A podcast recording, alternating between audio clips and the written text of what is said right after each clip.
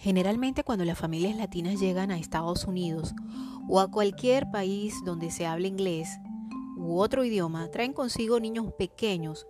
Muchos de ellos ya hablan español porque lo aprendieron en su país. Otros niños en esas familias nacen aquí, pero se crían en un ambiente donde los padres hablan español. Cuando unos y otros empiezan a ir al preescolar o al colegio, su entorno lingüístico cambia debido a que comienzan a aprender inglés.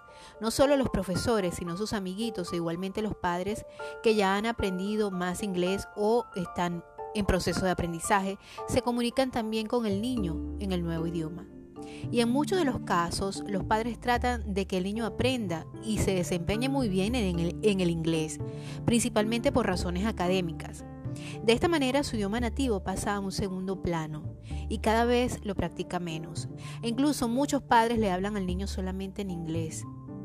Y así el español se va perdiendo para el infante. Hay casos en que el niño lo olvida por completo o escasamente lo entiende cuando escucha o habla un poco, pero no tiene ninguna proficiencia en la parte de lectura y escritura del español. Tienes un niño en tu casa con el cual te cuesta comunicarte porque el niño habla mucho más inglés que español. Tienes poco tiempo de llegar a haber llegado acá a los Estados Unidos o a cualquier otro país donde me puedas estar escuchando donde no hablen español y te cuesta comunicarte con tu hijo porque dice que no te entiende muchas cosas cuando hablas en español. Quédate porque vamos a estar hablando de este tema que es tan importante para nosotros los inmigrantes, los que nos vamos de nuestro país de habla hispana para entrar a un país totalmente distinto al nuestro. Es uno de los dramas que enfrentamos, de los tantos dramas que podemos enfrentar. Hay dramas peores, pero sin embargo esto es uno de los que nos agobia día a día y que pues dificulta un poco la comunicación en la familia. Quédate porque aunque es un tema bastante viejo, por el hecho de que muchos latinos han emigrado históricamente a los Estados Unidos o a otros países donde no se habla español. También es cierto que es algo que nos sigue tocando la puerta, sobre todo a esta nueva ola de inmigrantes venezolanos que está llegando acá. Quédate porque a mí me ha pasado lo mismo y seguramente te va a servir las cosas que yo he implementado.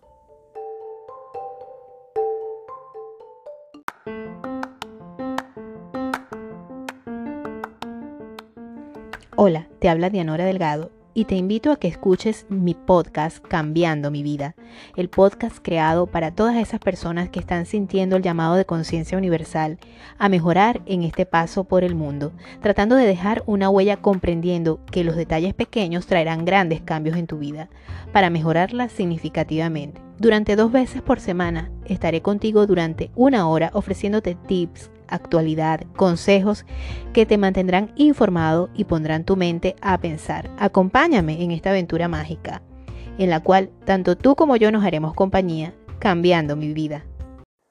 Bueno, sí, y como lo escucharon en el intro, hoy vamos a estar hablando sobre el hecho de que nuestros niños no pierdan el idioma español. Y estoy segura de que muchas o muchos de los que me escuchan en este episodio número 9, si mal no recuerdo, eh, de tu podcast Cambiando mi vida, eh, saben que yo tengo apenas tres años en este país y tengo dos niños, varones de 9 y 6 años.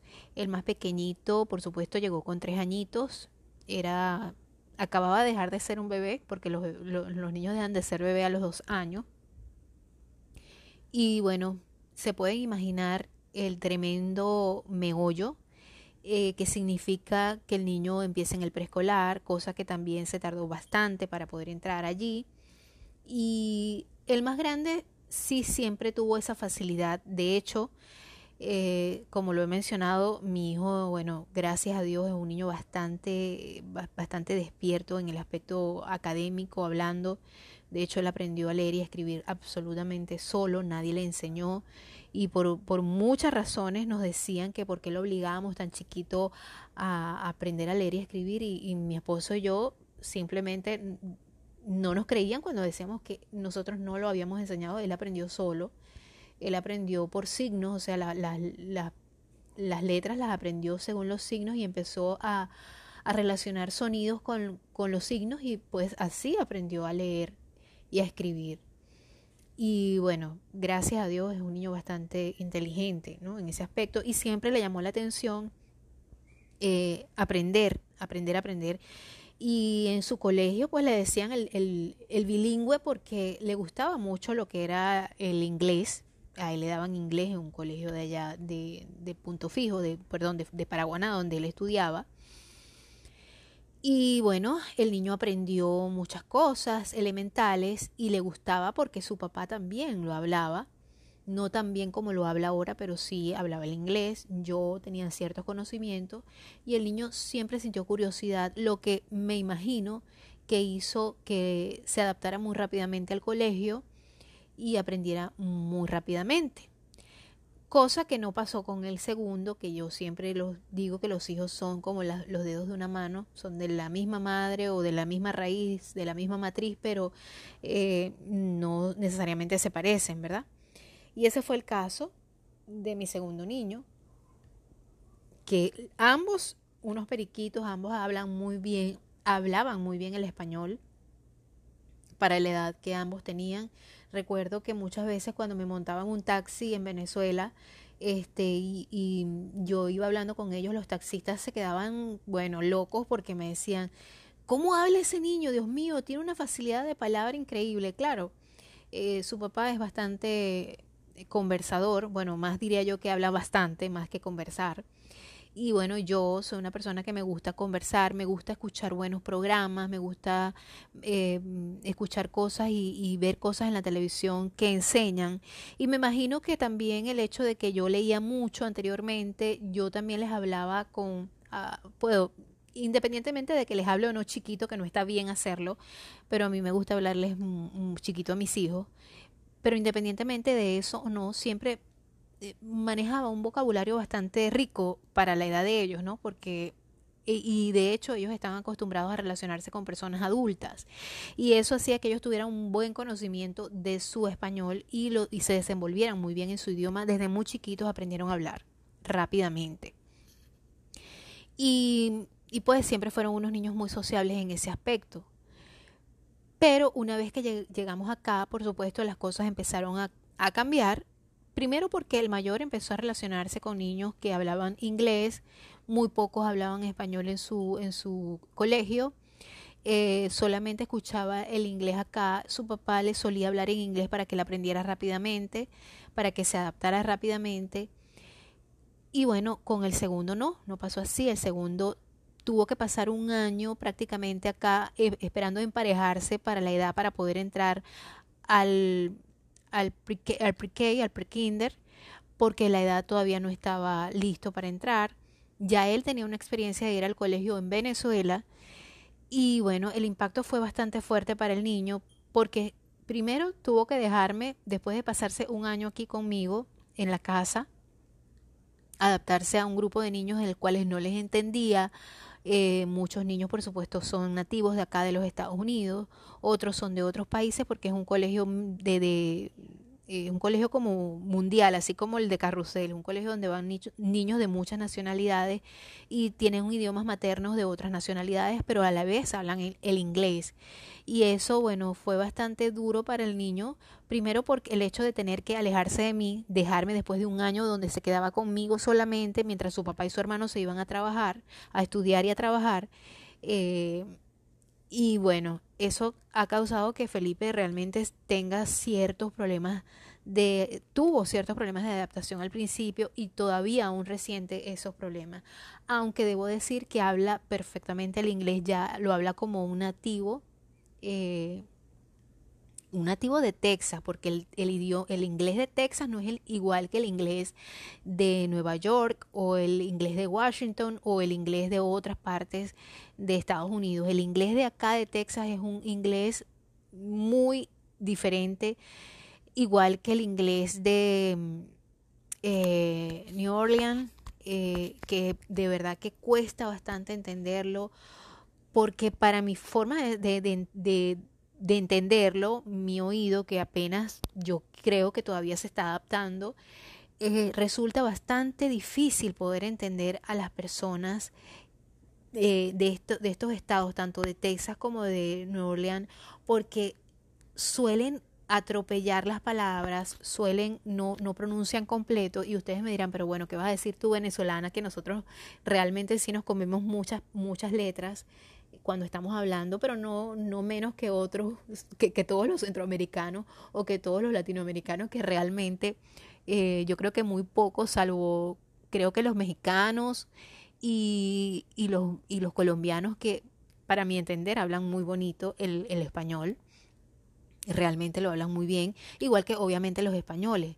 Sin embargo, hay películas en, en español de España que me cuesta entenderlas y, y, bueno, cada país, cada, cada región de habla hispana tiene su forma particular de hablar, sus acentos, sus modismos y eso, bueno, nos resulta bastante difícil a la hora de comunicarnos, lo pueden decir perfectamente mis paisanos que están regados por todo el mundo e incluso en aquellos países donde se habla español eh, es bastante difícil comunicarnos porque pues tenemos formas y modismos muy distintos, pero por eso es que pienso que el idioma español es tan rico, ¿verdad?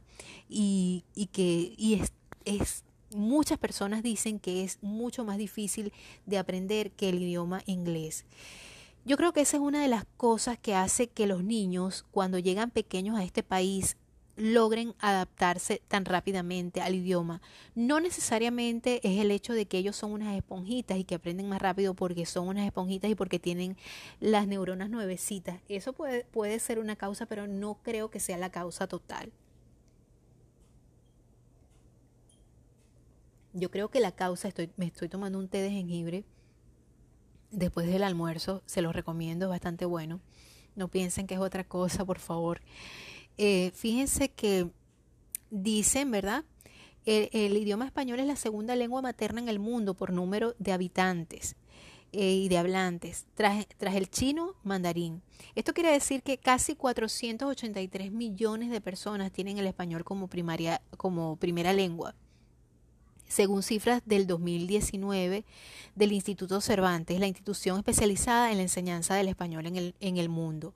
A su vez, el grupo de usuarios potenciales de español, cifra que agrupa a los nativos, quienes lo utilizan como segunda lengua y quienes lo aprenden, supera los 580 millones. Esto es 7.6% de la población mundial. ¿Cuál es el idioma más fácil para aprender si eres hispanohablante y el más difícil? Fíjense que el número de hispanohablantes es grande según las estimaciones y sigue en aumento, al igual que la cantidad de personas que eligen aprender español. Existe una afirmación recurrente entre quienes estudian el idioma, incluso entre nosotros mismos, los hablantes en español que, que sostenemos, y yo creo que es así, que nuestra lengua es mucho más difícil y compleja. Y por eso quienes deciden aprenderla enfrentan un gran desafío.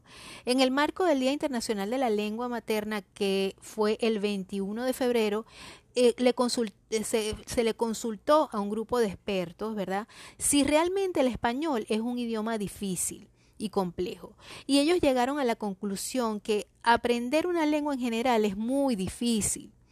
Y esto lo dice, lo afirma el profesor Juan Godoy, profesor español de la Universidad de Harvard en Estados Unidos.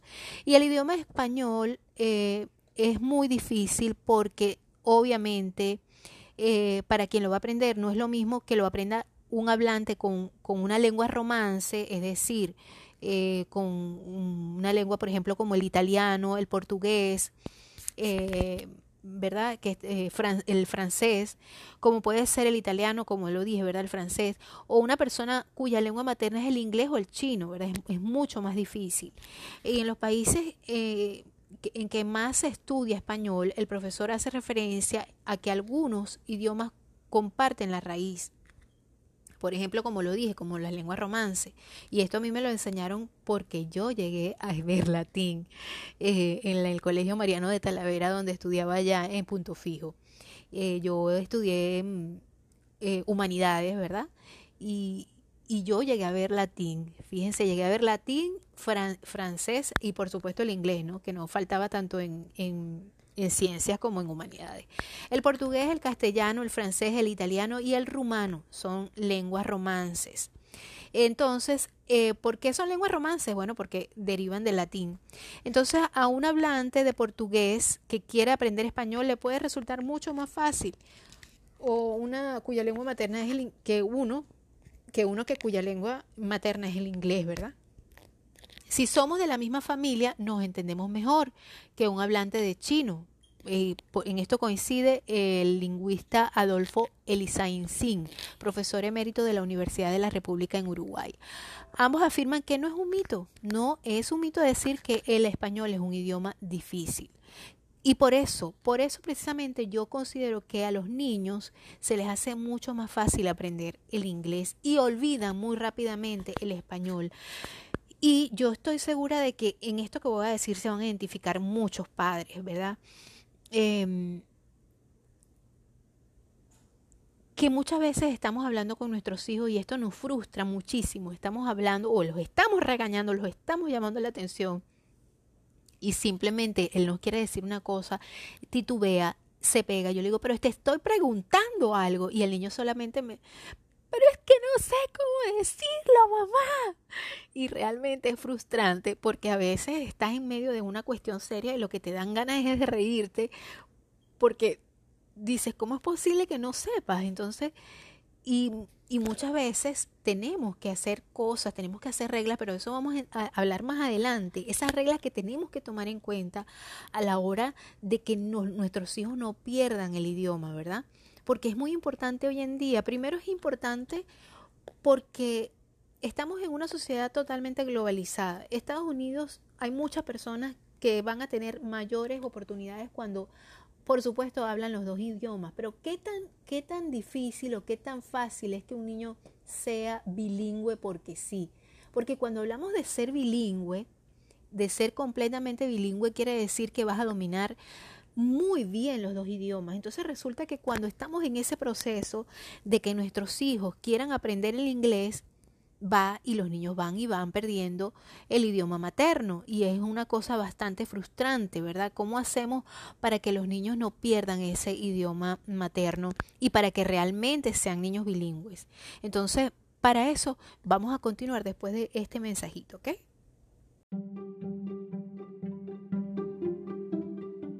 Este episodio llegó a ti gracias a la ciencia Age Lock. Su aspecto empieza a reflejar su edad, mantenga la edad bajo control con Nuskin y Age Lock, desarrollada por Nuskin. En colaboración con importantes científicos, la ciencia Age Lock supone una propuesta revolucionaria que está cambiando la forma en la que envejecemos. El enfoque único y exclusivo de Nuskin de la ciencia anti-envejecimiento se basa en el descubrimiento de supermarcadores relacionados con la edad o como se conocen en Nuskin, are supermarkers.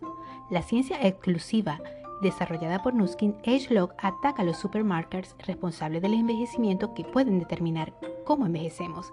Así que, si quieres detener el envejecimiento, acude a la ciencia AgeLog. Comunícate por mis redes sociales.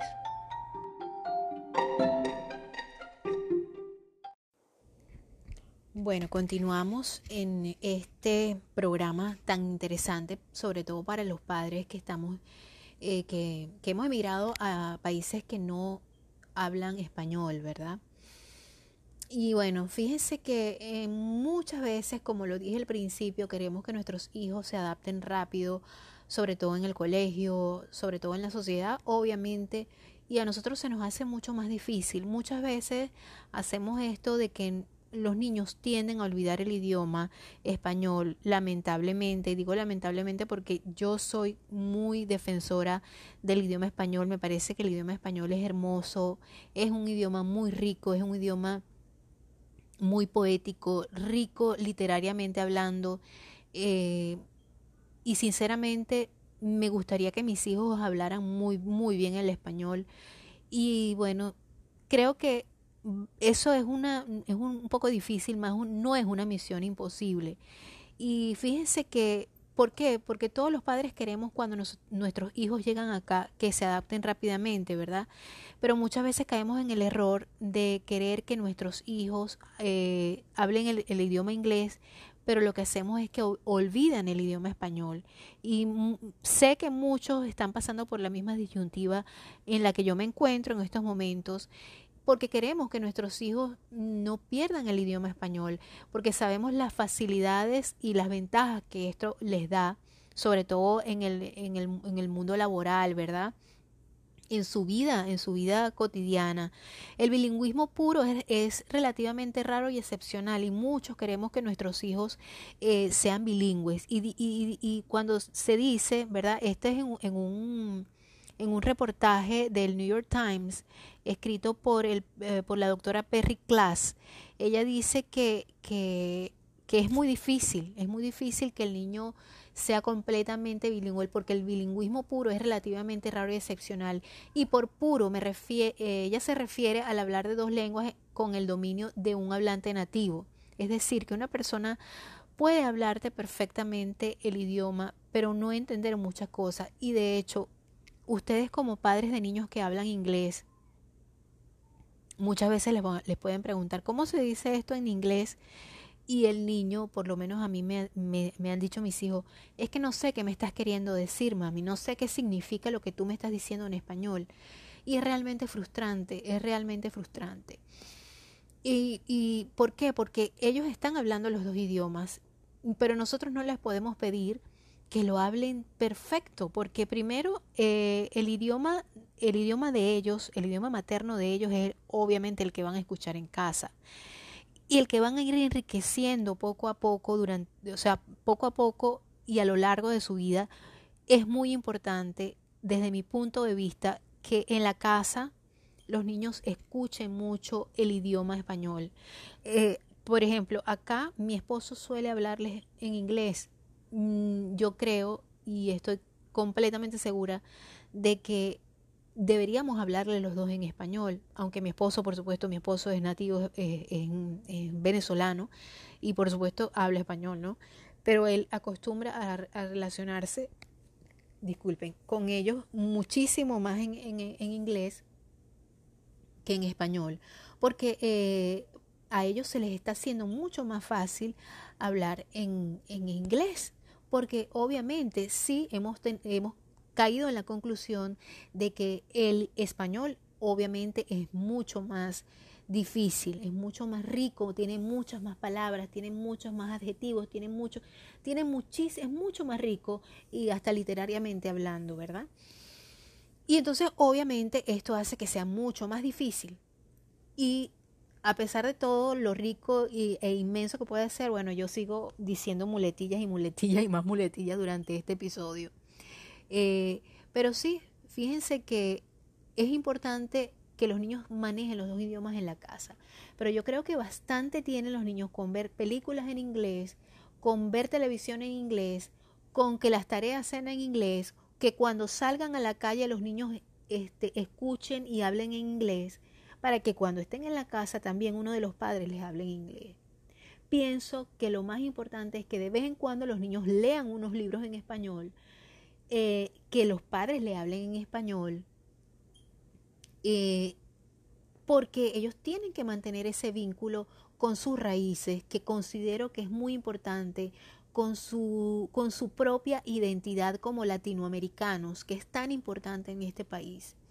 ¿Qué es lo que pasa? Aquí, hoy en día, tú sales a la calle y tú vas a hablar con una persona que obviamente por sus rasgos tú puedes, puedes eh, entender que tiene orígenes latinos y que incluso nació en otro país, pero cuando llegan acá o cuando llegaron acá, porque eso pasaba mucho anteriormente, donde había, y, es entendible, es muy entendible que algunos estuvieran miedo de no, de no hablar el español y que sus hijos fueran discriminados por eso, pues se dedicaron a que solo sus hijos hablaran el idioma inglés y el poco idioma español que, pueden que, puede, que podían entender era de sus padres.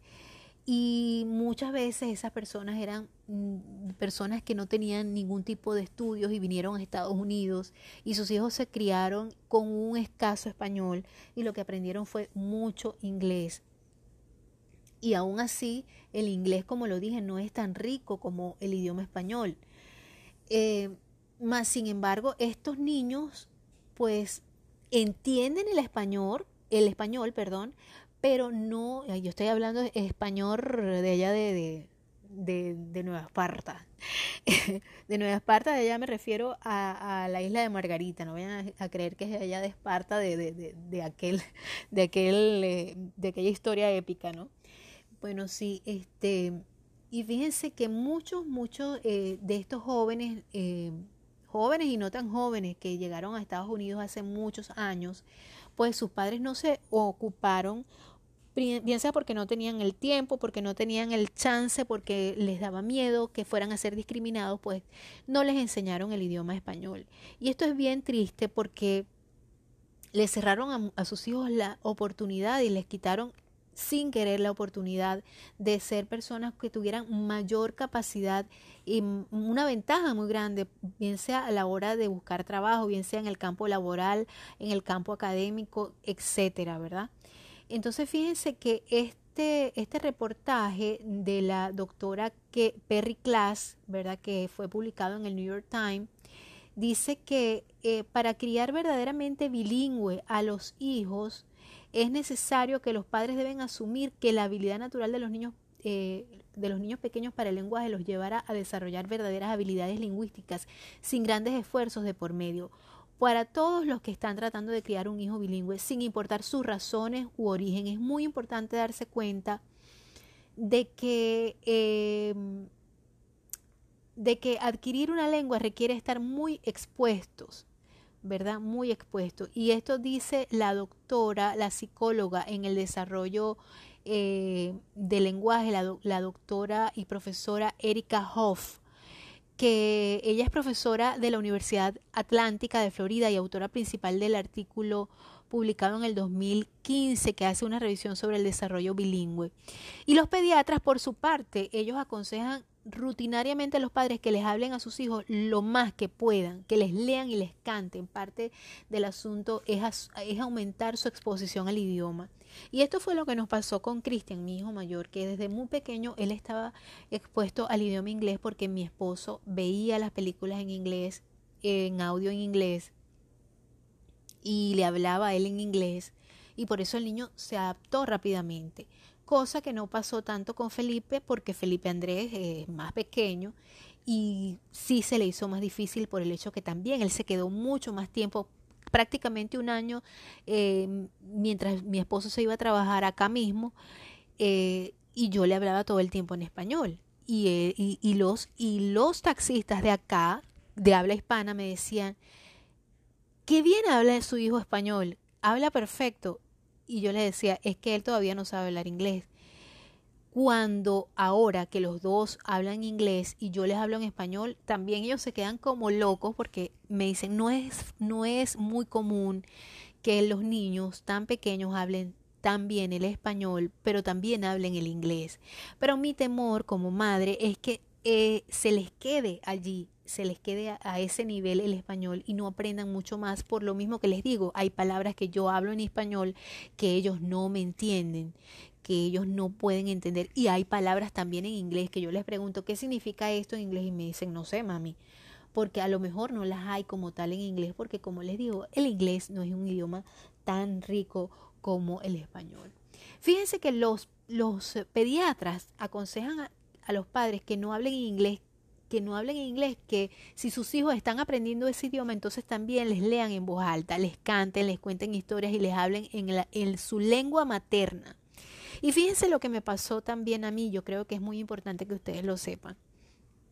En el colegio, cuando Felipe tuvo estos problemas de adaptación, yo le pregunté a su maestra auxiliar, que es una señora divina colombiana, muy cariñosa y muy amada, eh, le dije, ¿qué me recomienda usted? ¿Que Felipe Andrés aprenda a escribir, a leer y escribir en español primero y después, después en inglés. Y ella me, aconsejó algo para que el niño se adaptara muy rápido, que fue, me dijo, el niño debe aprender a leer y a escribir en inglés y usted después se encarga de enseñarlo español. Y realmente mi hijo le ha costado bastante aprender a, a leer y a escribir en español pero ya lo hace en inglés. Y eso va a ser una desventaja para, para él sobre el otro mayor, ¿verdad? Pero eh, eso depende de, de, las facilidades del niño. Fíjense que tan importante es eso, ¿no? ¿Qué es lo que pasa? Que muchas veces nosotros también cuando llegamos acá como padres estamos en proceso de aprender el inglés y nos, nos enfiebramos.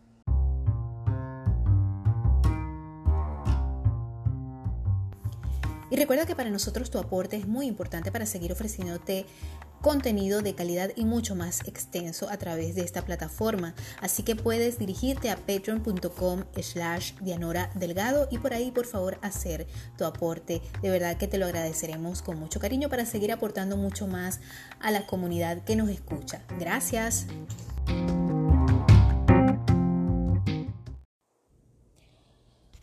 Bueno, continuamos después de este corte drástico que tuve que dar, porque recuerden que yo estoy grabando desde acá de mi casa y bueno, eh, a veces pasan esos detallitos que me hacen cortar intempestivamente lo que estoy, el segmento que estoy emocionadamente hablando con ustedes. Bueno, sí, como les iba diciendo, a veces pasa que muchas veces como nosotros que llegamos aquí también queremos aprender el inglés, entonces empezamos a hablar en inglés todo el tiempo, a escuchar programas en inglés también, aparte de que los niños también lo escuchan y en el colegio empezamos a, ver las noticias en inglés porque esas son técnicas que nosotros los adultos usamos porque no estamos tan expuestos como los muchachos, ¿verdad? Y entonces, pues pasa que nosotros aprendemos inglés, todos aprendemos inglés, pero a los niños se les olvida o no aprenden a desarrollar muy bien el español. Y eso es específicamente lo que no queremos que pase. Nosotros queremos que los niños sean bilingües, que hablen las dos lenguas. Entonces muchas veces nosotros como padres tenemos que sacrificar un poco lo que es nuestro aprendizaje. Yo le voy a, decir una cosa, cuando usted realmente quiere aprender inglés, usted lo va a hacer. No, no tiene que em, no tiene que sacrificar su, su idioma materno, su, su, su, lengua nativa en la casa todo el tiempo, sobre todo si tiene niños en crecimiento. Si los niños, o sea, por supuesto, si los niños están yendo al colegio, porque los niños tienden a hacer lo más fácil para ellos y lo más fácil para ellos es, están prácticamente ocho siete, ocho horas en el colegio, luego llegan a casa, se ponen a ver videos, se ponen a ver televisión en inglés, sus tareas son en inglés, uno de los padres habla en inglés, obviamente lo que va a pasar es que van a perder el idioma español. Entonces, yo les aconsejo como madre que los dos padres, aunque hablen inglés o estén en proceso de aprendizaje, se comuniquen con sus hijos en español, que pongan a sus niños a leer de vez en cuando libros en español, leanles cuento en español, también escuchen mucha música en español, música, sobre todo música vieja, por favor, música de esas buenísimas, de esos boleros exquisitos de antes, donde eh, canciones de Ricardo Montaner, canciones de gente que, que, que, tenga letra y contenido, por favor, para que los niños tengan eh, un desarrollo eh, literario de nuestra querida lengua española, ¿verdad? Es muy importante eso pónganlos a leer en español. De vez en cuando vean programas en la televisión de señal abierta en español, traten de ver cosas en español para que el niño se familiarice y háblenle en español, que le responda en español. Yo particularmente, como mi esposo a veces es un poco, mi esposo trabaja, eh, eh, de hecho, en traducción, y está muy expuesto todo el día. Él sale de la oficina del cuarto que tiene ahorita donde está trabajando Ah, y ahorita que estamos todos en la casa, hablarle a los niños en, en inglés. Y yo lo que he dicho es, en la mesa cuando nos sentemos a comer, por favor, vamos a hablar en español. No se, se prohíbe hablar inglés en la mesa. Porque yo creo que como madre les estoy haciendo un favor a mis hijos de que no pierdan la esencia del el idioma, que es tan importante y como lo dije, tan enriquecedor. Eso es una de las tácticas que se las estoy adelantando desde ya. Eh, fíjense que eh, aquí dice, ¿verdad?, que los pediatras aconsejan, les aconsejan rutinariamente a los padres que les hablen a sus hijos lo más que puedan, que les lean, que les canten. Y, es parte del asunto de aumentar su exposición al idioma, una gran preocupación, incluso en el caso de los niños que crecen con una sola lengua, para poder apoyar el desarrollo del lenguaje. La exposición debe ser de persona a persona. El tiempo de, de pantalla no cuenta para un niño pequeño aprenda una lengua, incluso si su lengua mater si, incluso su lengua materna. Aunque los niños pueden aprender contenido y vocabulario a través de programas educativos más tarde, para el desarrollo bilingüe el niño necesita exposición de ambas lenguas. Pero obviamente los niños aquí de nosotros, los venezolanos sobre todo, de cualquier otro, otro inmigrante habla de, de, de habla española, una vez que los niños llegan a Estados Unidos, obviamente se ven muchísimo más expuestos a hablar el inglés, sobre todo si es un colegio que no es un colegio bilingüe, sino que es un colegio eh, donde solamente se habla inglés, como fue el caso de nosotros con nuestros hijos, ¿verdad? Los pediatras también aconsejan a los padres, como ya lo dije, esto ya, ya lo, lo, lo, lo dije más, mm, mm, más adelante, un niño que está aprendiendo dos idiomas tendrá un vocabulario más limitado y esto es totalmente cierto. Esto es una de las cosas a las que nos enfrentamos los padres de niños bilingües, ¿verdad? Porque fíjense, fíjense si el niño cree, crece con un cuidador que habla una lengua extranjera, quizá una niñera china o francesa, podría tener algunos beneficios en el futuro. Si quiere estudiar ese idioma, pues se familiariza con los sonidos. No obstante, si el niño crece hablando una segunda lengua, digamos coreano, con sus primos y abuelos, así, asiste a una escuela sabatina que enfatice la lengua y la cultura, donde escuche música, incluso lea libros en ese idioma y después visita el país o zona donde se hable, desarrollará, por supuesto, más fácilmente, mucho mayor para la lengua en cuestión, ¿verdad? El coreano, en este caso. Eh, y toma tiempo adquirir eh, dos lenguas, que toma más tiempo adquirir dos lenguas que solo una, dice la doctora Hoff. Por ejemplo, un niño que está aprendiendo dos idiomas tendrá un vocabulario más limitado en cada uno de ellos que un niño que solo está aprendiendo uno. Y, como les dije, esto me pasó con, los dos niños. Eh, Cristian tiene un vocabulario muy bueno, incluso mm, mm, a pesar de que tiene nueve años, tiene un vocabulario muy bueno para un niño de nueve años en español, ¿no? Pero también tiene un muy buen vocabulario para un niño de nueve años en inglés. Eh, pero este no es el caso, no es el, el caso común, pues. Eh, cosa que con Felipe es sumamente distinta porque Felipe tiene su idioma español, el que escucha en la casa y el de el que se trajo de Venezuela, que era su idioma de un niño de tres años. Tú lo puedes escuchar en español y es, o sea, tú escuchas la voz de Felipe en inglés, que creo que tuvimos la oportunidad eh, de tenerlo en uno de los episodios pasados, y puedes escucharles una voz de bebé, es una voz completamente de bebé, pero cuando lo escuchas hablando en inglés, y yo sé que eso le pasa a muchas madres que tienen sus hijos que bilingües, cuando lo escuchas hablando en inglés, tú dices, crees que es un preadolescente, que es un, que es un niño más grande, y lo que tienen son seis años. ¿Verdad? Entonces, fíjense que los adultos bilingües mezclan los dos idiomas que hablan todo el tiempo y eso es una señal de habilidad lingüística. Esto lo confirma la doctora Hoff. Y es verdad, eh, a veces hablan spanglish. Y yo creo que lo más importante de todos los idiomas es que aprendamos a comunicarnos. Y eso es lo más importante, la comunicación. Tan, pero tan importante. Vamos a seguir hablando sobre este tema tan importante y tan maravilloso para todos ustedes, pero en el bonus, en el bonus eh, por Patreon. Recuerda suscribirte a mi Patreon. Recuerda también eh, suscribirte a todas mis redes. A mis redes eh, sociales me puedes encontrar en YouTube como Dianora Delgado hashtag Las Canas. También me puedes encontrar en, en Facebook como Dianora Delgado Integral. Me puedes encontrar, por supuesto, en todas las plataformas auditivas donde se transmite este, este podcast Cambiando mi vida. Donde, bueno, por supuesto voy a estar aquí con todos ustedes eh, dos veces por semana un programa de media hora y un programa de una hora completo para todos ustedes. Y bueno, eh, los invito a que me apoyen porque con sus aportes, por supuesto, voy a poder seguirles ofreciendo mucho más y mejor contenido. Así que bueno, los espero para que se unan a mí en el bonus donde vamos a seguir dando esos tips importantes para que nuestros niños no pierdan el idioma español, que es tan importante para todos nosotros para seguir eh, cultivando nuestra idiosincrasia fuera de nuestro país, bien seas de Colombia, bien seas de Ecuador, bien seas de, de Perú, de México, de Honduras, de Guatemala, de El Salvador, de donde tú seas. Lo importante es que tu hijo no pierda el idioma español y e incluso lo enriquezca cada día más. Gracias una vez más por estar allí y gracias a los que se van a unir eh, conmigo por Patreon.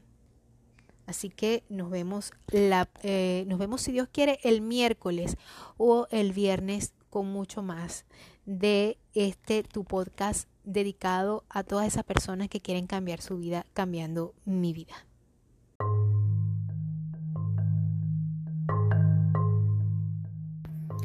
Hola, si quieres participar en el episodio, espero que me dejes tu nota de voz eh, enviándome tus saludos, haciéndome un comentario acerca de lo que quieras escuchar o alguna pregunta que tengas que hacerme a través del 1 más 832-398-5975. Recuerda, 1 más 832-398-5975 es el WhatsApp de este podcast. Así que estaremos para ti, para servirte. Recuerda solo dejar notas de voz. Gracias una vez más.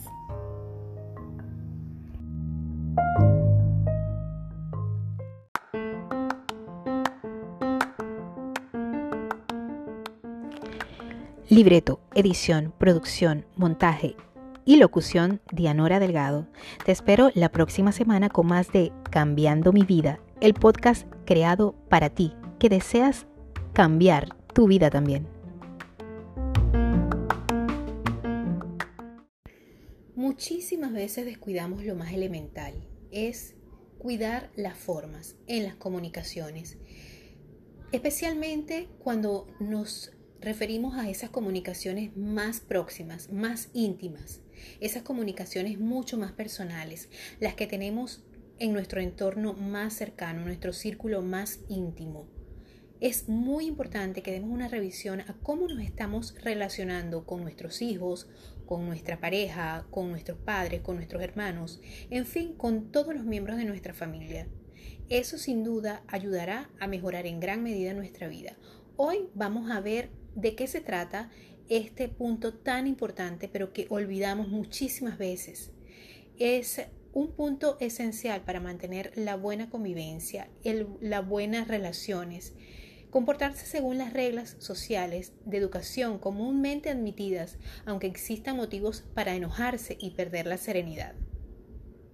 Hoy vamos a hablar de conservar y guardar las formas en las relaciones más íntimas, aunque parezca tonto, pero muchas veces lo olvidamos. Así que hoy ese va a ser el tema en nuestro podcast Cambiando mi vida. Bueno, bienvenidos una vez más a este tu podcast Cambiando mi vida. Y hoy tenemos un tema que sé que a muchos les va a interesar porque bueno, eh, como siempre, estoy ofreciendo esas herramientas, esos pequeños detalles que nos ayudan en cualquier etapa de nuestra vida, bien sea una etapa un poco crítica o estemos felices o estemos tristes o estemos en todo momento. Y ustedes dirán, pero bueno, eso lo sabe todo el mundo, pero ¿cómo lo sabe todo el mundo? No significa que en realidad lo pongamos en práctica. Y me encanta de que las personas que me están escuchando estén, por decirlo de esta manera, sintonizando este programa porque es como un programa de radio, ya lo dije en la promoción que tengo en mis redes sociales, pero bueno, es un nuevo formato auditivo y espero que las señoras que están en su casa, los, las personas que están en su casa o esas personas que, bueno, por de una u otra forma han tenido que salir a trabajar, por ejemplo, los taxistas de Uber, eh, por supuesto los taxistas de habla hispana que pueden estar escuchando este podcast. Un saludo desde acá. Realmente para ustedes deseo las mejores de las bendiciones, que ese trabajo, que ese esfuerzo que están brindando todos los días, eh, saliendo a la calle a trabajar, a llevar el pan de cada día a su familia, eh, Dios lo mire y, y lo esté anotando, por supuesto, como todo el esfuerzo que ustedes han puesto para trabajar, para alimentar a su familia, para ayudar a su familia que tienen en sus países de origen. Y realmente son obras buenísimas, son obras que, que Dios y que mucha gente a su alrededor, por supuesto, valora. Y su familia, sus hijos y todas las personas que más próximas a ustedes lo valoran muchísimo. Realmente este programa va dedicado a ellos que tienen que salir a trabajar, no solamente los de Uber, sino los de todas esas eh, líneas de taxi que existen ahorita, no solamente acá en Estados Unidos, sino en todos los países de habla hispana donde este tipo de transporte está, está funcionando, ¿verdad? Bueno, hoy es mm, jueves 7 de mayo. Es increíble cómo pasa el tiempo, cómo están pasando los días rápidamente. Y bueno, entre una y otra cosa, estamos trabajando, gracias a Dios, eh, dándole gracias por otro día más de vida, porque estamos respirando, porque estamos vivos, a pesar de toda esta situación.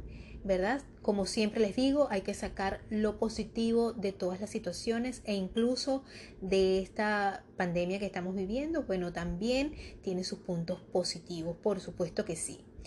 Y hoy vamos a tocar el tema, como lo dije al principio, es un tema bastante, eh, a lo mejor simple para muchas personas, pero ¿cómo nos cuesta? cómo nos cuesta tratar de guardar las formas, aún a pesar de que estemos tratando con nuestros hijos, con nuestra pareja, con nuestros hermanos, eh, porque ese nivel de confianza nos lleva al punto de querer a veces llegar a ser un poco eh, groseros, puede ser, ¿verdad? Y más sobre todo en esta, en esta temporada donde el encierro, la preocupación por por la economía, nos puede alterar y eso, bueno, puede contribuir a que sea mm, eh, una especie de, mm, quizás lo tomamos como una excusa para eh, responder mal, para tratar mal, para mirar con indiferencia. Esas son cosas que realmente, aunque no lo queramos, eh, pueden llegar a ser, mm, en cierto modo, ataques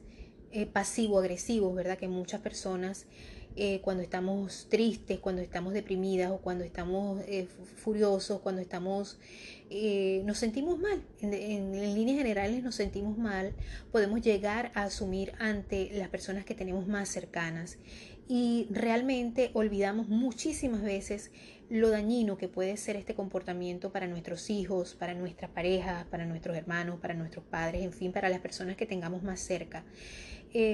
Mm, creo que sin duda, este tipo de comportamiento tiene que ver mucho con que nos ahogamos muchas veces en un vaso de agua y olvidamos, ver, olvidamos ver eh, las cosas desde un punto de vista em, más amplio, ¿no?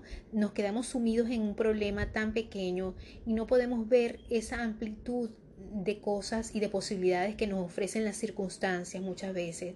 Nos quedamos enganchados en que no soporto esta situación, en que no me gusta cómo este hizo esto, en que no me gusta porque dejaste la camisa acá, en que no me gusta cómo me miraste. Y entonces allí vienen muchas circunstancias y situaciones que ponen a prueba nuestra convivencia y eh, en el día a día. Y no solamente en esta situación que estamos viviendo eh, de de cuarentena, bueno, que ya es más, más de una cuarentena, ¿no? Eh, que estamos viviendo en nuestros hogares y que demos gracias a Dios que tenemos un hogar eh, para podernos resguardar de esta pandemia, porque hay muchas personas que no lo tienen hay muchas personas que tienen que estar en un refugio y eso es muchísimo peor porque ahí van a encontrar, bueno, ustedes se pueden imaginar lo que pueden vivir este, estas personas en este tipo de lugares, ¿no? A pesar de que muchos eh, gobiernos estatales eh, municipales, en, fin, están haciendo lo, más, lo mejor posible que pueden hacer para el resguardo de sus ciudadanos, sobre todo acá en Estados Unidos. Em, y bueno, no así, siempre hay que dar las gracias por las cosas pequeñas que se tienen. Recuerden que dar las gracias, eh, tener una actitud de agradecimiento es tener una actitud de abundancia. Y eso lo escucha el universo, lo escucha Dios, lo escucha la deidad a la que usted le crea. En mi, en mi, en mi, mi forma muy particular es dar gracias a Dios eh, porque, bueno, porque creo en Dios, ¿no? Pero cada, cada quien tiene su creencia, cada quien tiene su, se le respeta, ¿verdad? Su religión, porque para eso estamos en este, en este espacio, para respetarnos y tratar de ser lo más empáticos posible sin pasarnos de la raya.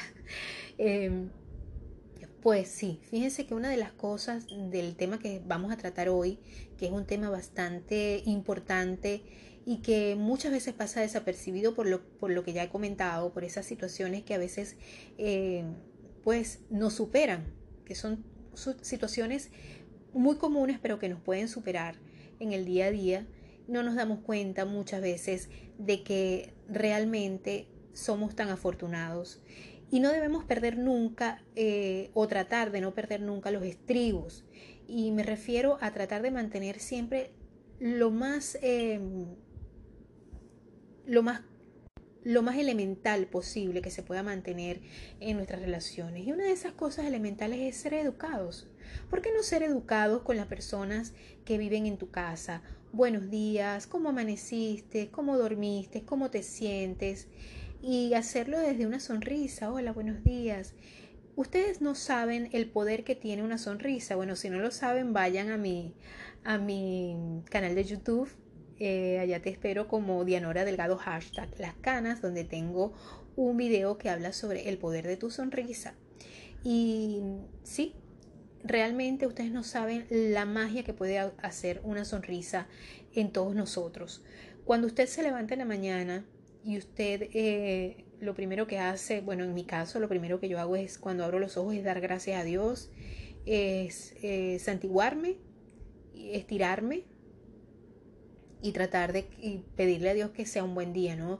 Lo demás, bueno, es, un ritual que llevo a cabo diariamente, lo trato de hacer lo más, lo más seguido posible en, dentro de mis posibilidades, ahora tengo más posibilidades de hacerlo. Eh, y realmente mm, creo que es muy importante decir e iniciar el día, quiero tener buenas relaciones hoy con todo el mundo. Y eso es muy importante eh, hablarlo, verbalizarlo. Ustedes no saben lo importante que es verbalizar. Por eso es que las personas que les gusta hablar tanto tienen que tener cuidado a la hora de decir las cosas que dicen y cómo las dicen. Eh, hay personas que les gusta hablar hasta solas, les gusta pelear solas esas personas que les gusta hablar solas no necesariamente son las personas más inteligentes porque muchas veces no están en un diálogo introspectivo, analizándose y filosofando, sino lo que están es discutiendo imaginariamente con una persona de lo que debió decirle o lo que no debió decirle o lo que ellos piensan que debe ser, ¿no? Entonces muchas veces es importante que verbalicemos cómo queremos que nos vaya nuestro día y cómo queremos que sean esas relaciones. Primero y principal para mí, eso es lo más importante cuando me levanto en las mañanas. Mm, eh, por supuesto, antes, antes que de todo ponerle, ponerle mi día a Dios en sus manos o en mi caso, ¿no? Ustedes pueden hacerlo a la divinidad que ustedes mm, mejor les crean, al universo, a qué sé yo. Pero en mi caso, bueno, es a Dios y em, bueno, hacer lo que considero, tomarme mi vaso de agua e tratar de iniciar mi mejor día. Pero ¿qué pasa? De repente algún miembro de mi familia no se levanta de buenas, ¿verdad?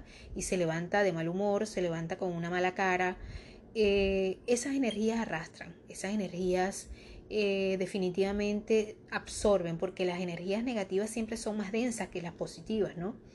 Y cuando tú ves a una persona con esa actitud, bueno, no te lo tomes personal. Eh, trata simplemente de decir, bueno, este se paró con la cacha mala, como decimos en, mi tierra, ¿verdad?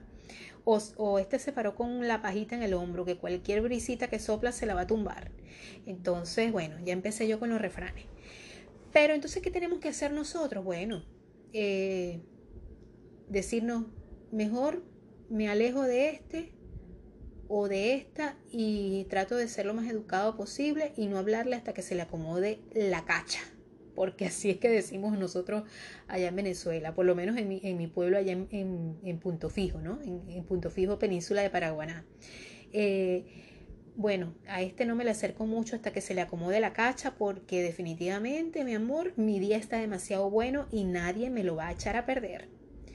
Y así tú llevas tu día positivo y tu energía, que a lo mejor no es tan densa porque es muy positiva como la energía negativa que puede traer el otro, finalmente vence. Vence sobre, sobre la energía negativa que el otro pueda tener. Bueno, continuamos con más de este tu podcast, Cambiando mi vida. Y como lo decía, lo más importante es tener siempre la actitud positiva aunque pase lo que pase. Aunque esa persona, porque hay personas que se levantan y yo no sé por qué este se paró tan feliz o esta se paró tan feliz. ¿Qué tiene de feliz el día de hoy? Que, o sea, porque hay personas que tú dices, buenos días, ¿cómo amaneció? Y te, te dan una respuesta que, ay, bueno, eh, te, te dan una respuesta que en vez de decirte, ay, bien, gracias a Dios, bueno, más o menos, dormí ahí más o menos, no dormí muy bien, de verdad que no dormí mucho, de verdad que pasé mala noche, pero no te dan una respuesta que lo que tú, lo que te provoca es decir, más nunca le pregunto, bueno, más nunca le pregunto cómo durmió o cómo amaneció. Entonces, hay que guardar las formas, hay que guardar las formas. Entonces, a lo mejor tú te vas a encontrar con ese tipo de personas en tu propia familia, en tu propio vínculo más cercano, por X o Y circunstancia, o ya tú conoces, ya tú debes conocer las personalidades de tu hogar, la gente que vive en tu hogar, muchas veces no, porque muchas veces nos toca, nos toca sobre todo cuando estamos recién llegados a un nuevo país, convivir con personas cercanas a nosotros, ¿verdad? Que no son nuestra familia o personas que son familia, familias de nosotros, pero que no tenemos ese, ese roce tan, tan cercano porque porque dadas las circunstancias, sobre todo cuando somos inmigrantes, cuando nos mudamos a un país que nos toca vivir en casa de un primo, en casa de un, de, un vecino, de un amigo muy cercano, entonces empiezan esos roces.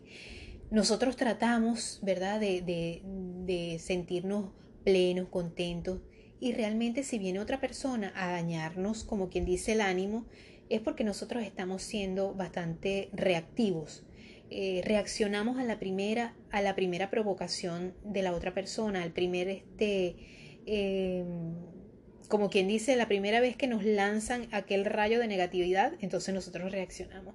Nosotros, nosotros lo que tenemos que hacer es, con, así como la Mujer Maravilla, con los, con los, em, con los brazaletes esos, cuando ella eh, impedía que las balas llegaran, así tenemos que ser nosotros. ¿Y cuáles son nuestros brazaletes? Eh, para impedir que esa negatividad nos llegue, mantener nuestra educación siempre, mantener nuestra forma siempre. Luego, cuando esa persona esté más calmadita, cuando esa persona ya se le haya pasado la cacha mala que tuvo cuando se levantó, entonces tú le, tú le dices, esta mañana estabas de un humor que de verdad que no me gusta, que porque yo trato de ser lo más educada contigo, lo más este, eh, buena onda, como le pueden decir ustedes, no sé, y tú me reaccionas así de esa manera, de verdad que no me provoca, eh, o sea, me daba miedo hasta saludarte porque te paraste de un humor, bueno, ¿qué te puedo decir? Entonces, fíjense que una de las cosas importantes en esto de mantener, de cuidar las formas, de cuidar las formas en tus relaciones, especialmente es tratando de no ser reactivo. Eso sería una de las cosas más importantes no ser reactivo. Muchas veces nosotros pecamos de ser personas reactivas. ¿Y qué es una persona reactiva? Bueno, una persona reactiva es aquella que a la primera provocación explota, que lo que está es, eh, como quien dice, a la defensiva de todo. Es una persona que carece de empatía. Pero vamos a ver qué nos dice eh, el diccionario, ¿verdad? De lo que es una persona reactiva realmente. Bueno, ¿qué es una persona reactiva? Es aquella que, como la palabra lo indica, espera que las cosas sucedan para reaccionar. Es así como que alguien reactivo que tiene una propuesta de negocio por, por decir algo, ¿verdad? La envía a los posibles socios financieros y, y deja pasar el tiempo esperando a obtener alguna respuesta de ellas. Ese es en el caso, más que todo, en el caso empresarial, en el caso institucional, ¿verdad? Pero una persona reactiva, eh, en la, en el, en la aplicándolo al, día a día, a la vida cotidiana. Eh, una persona reactiva es esa persona que sencillamente eh, reacciona impulsivamente, ¿verdad? Eh, no suele prever las consecuencias de sus actos, o sea, habla y dice las cosas y no las habla, las vomita, las escupe, es impulsiva frente a los problemas. O sea, lo primero que hace es, muy visceral, casi siempre es agresiva, es una persona muy agresiva en sus comentarios, no tiene tacto para decir las cosas y se, siente, eh, o sea, cuando se siente intimidado, cuando se siente, para él todo es un ataque, ¿verdad? Entonces, esa persona uno siempre tiene que aclararle, no lo estoy diciendo por tal cosa, lo digo por, por esto A veces, a veces aclarar es oscurecer más porque así reaccionan las personas reactivas. Entonces, eh, es una, una, persona que casi siempre con agresividad actúa o sintiéndose intimidado, cuando se siente intimidado, ¿verdad? Rechaza el análisis de sus actos, o sea, no analiza lo que hace. Y para eso tiene que haber una contraparte y esa contraparte tiene que ser tú, ¿verdad? Ahora, ¿cómo empieza uno a dejar de ser eh, una persona eh, reactiva, ¿verdad? Uno tiene que pensar en evaluar, evaluar qué es tu, cre tu creencia, por qué tú reaccionas como reaccionas.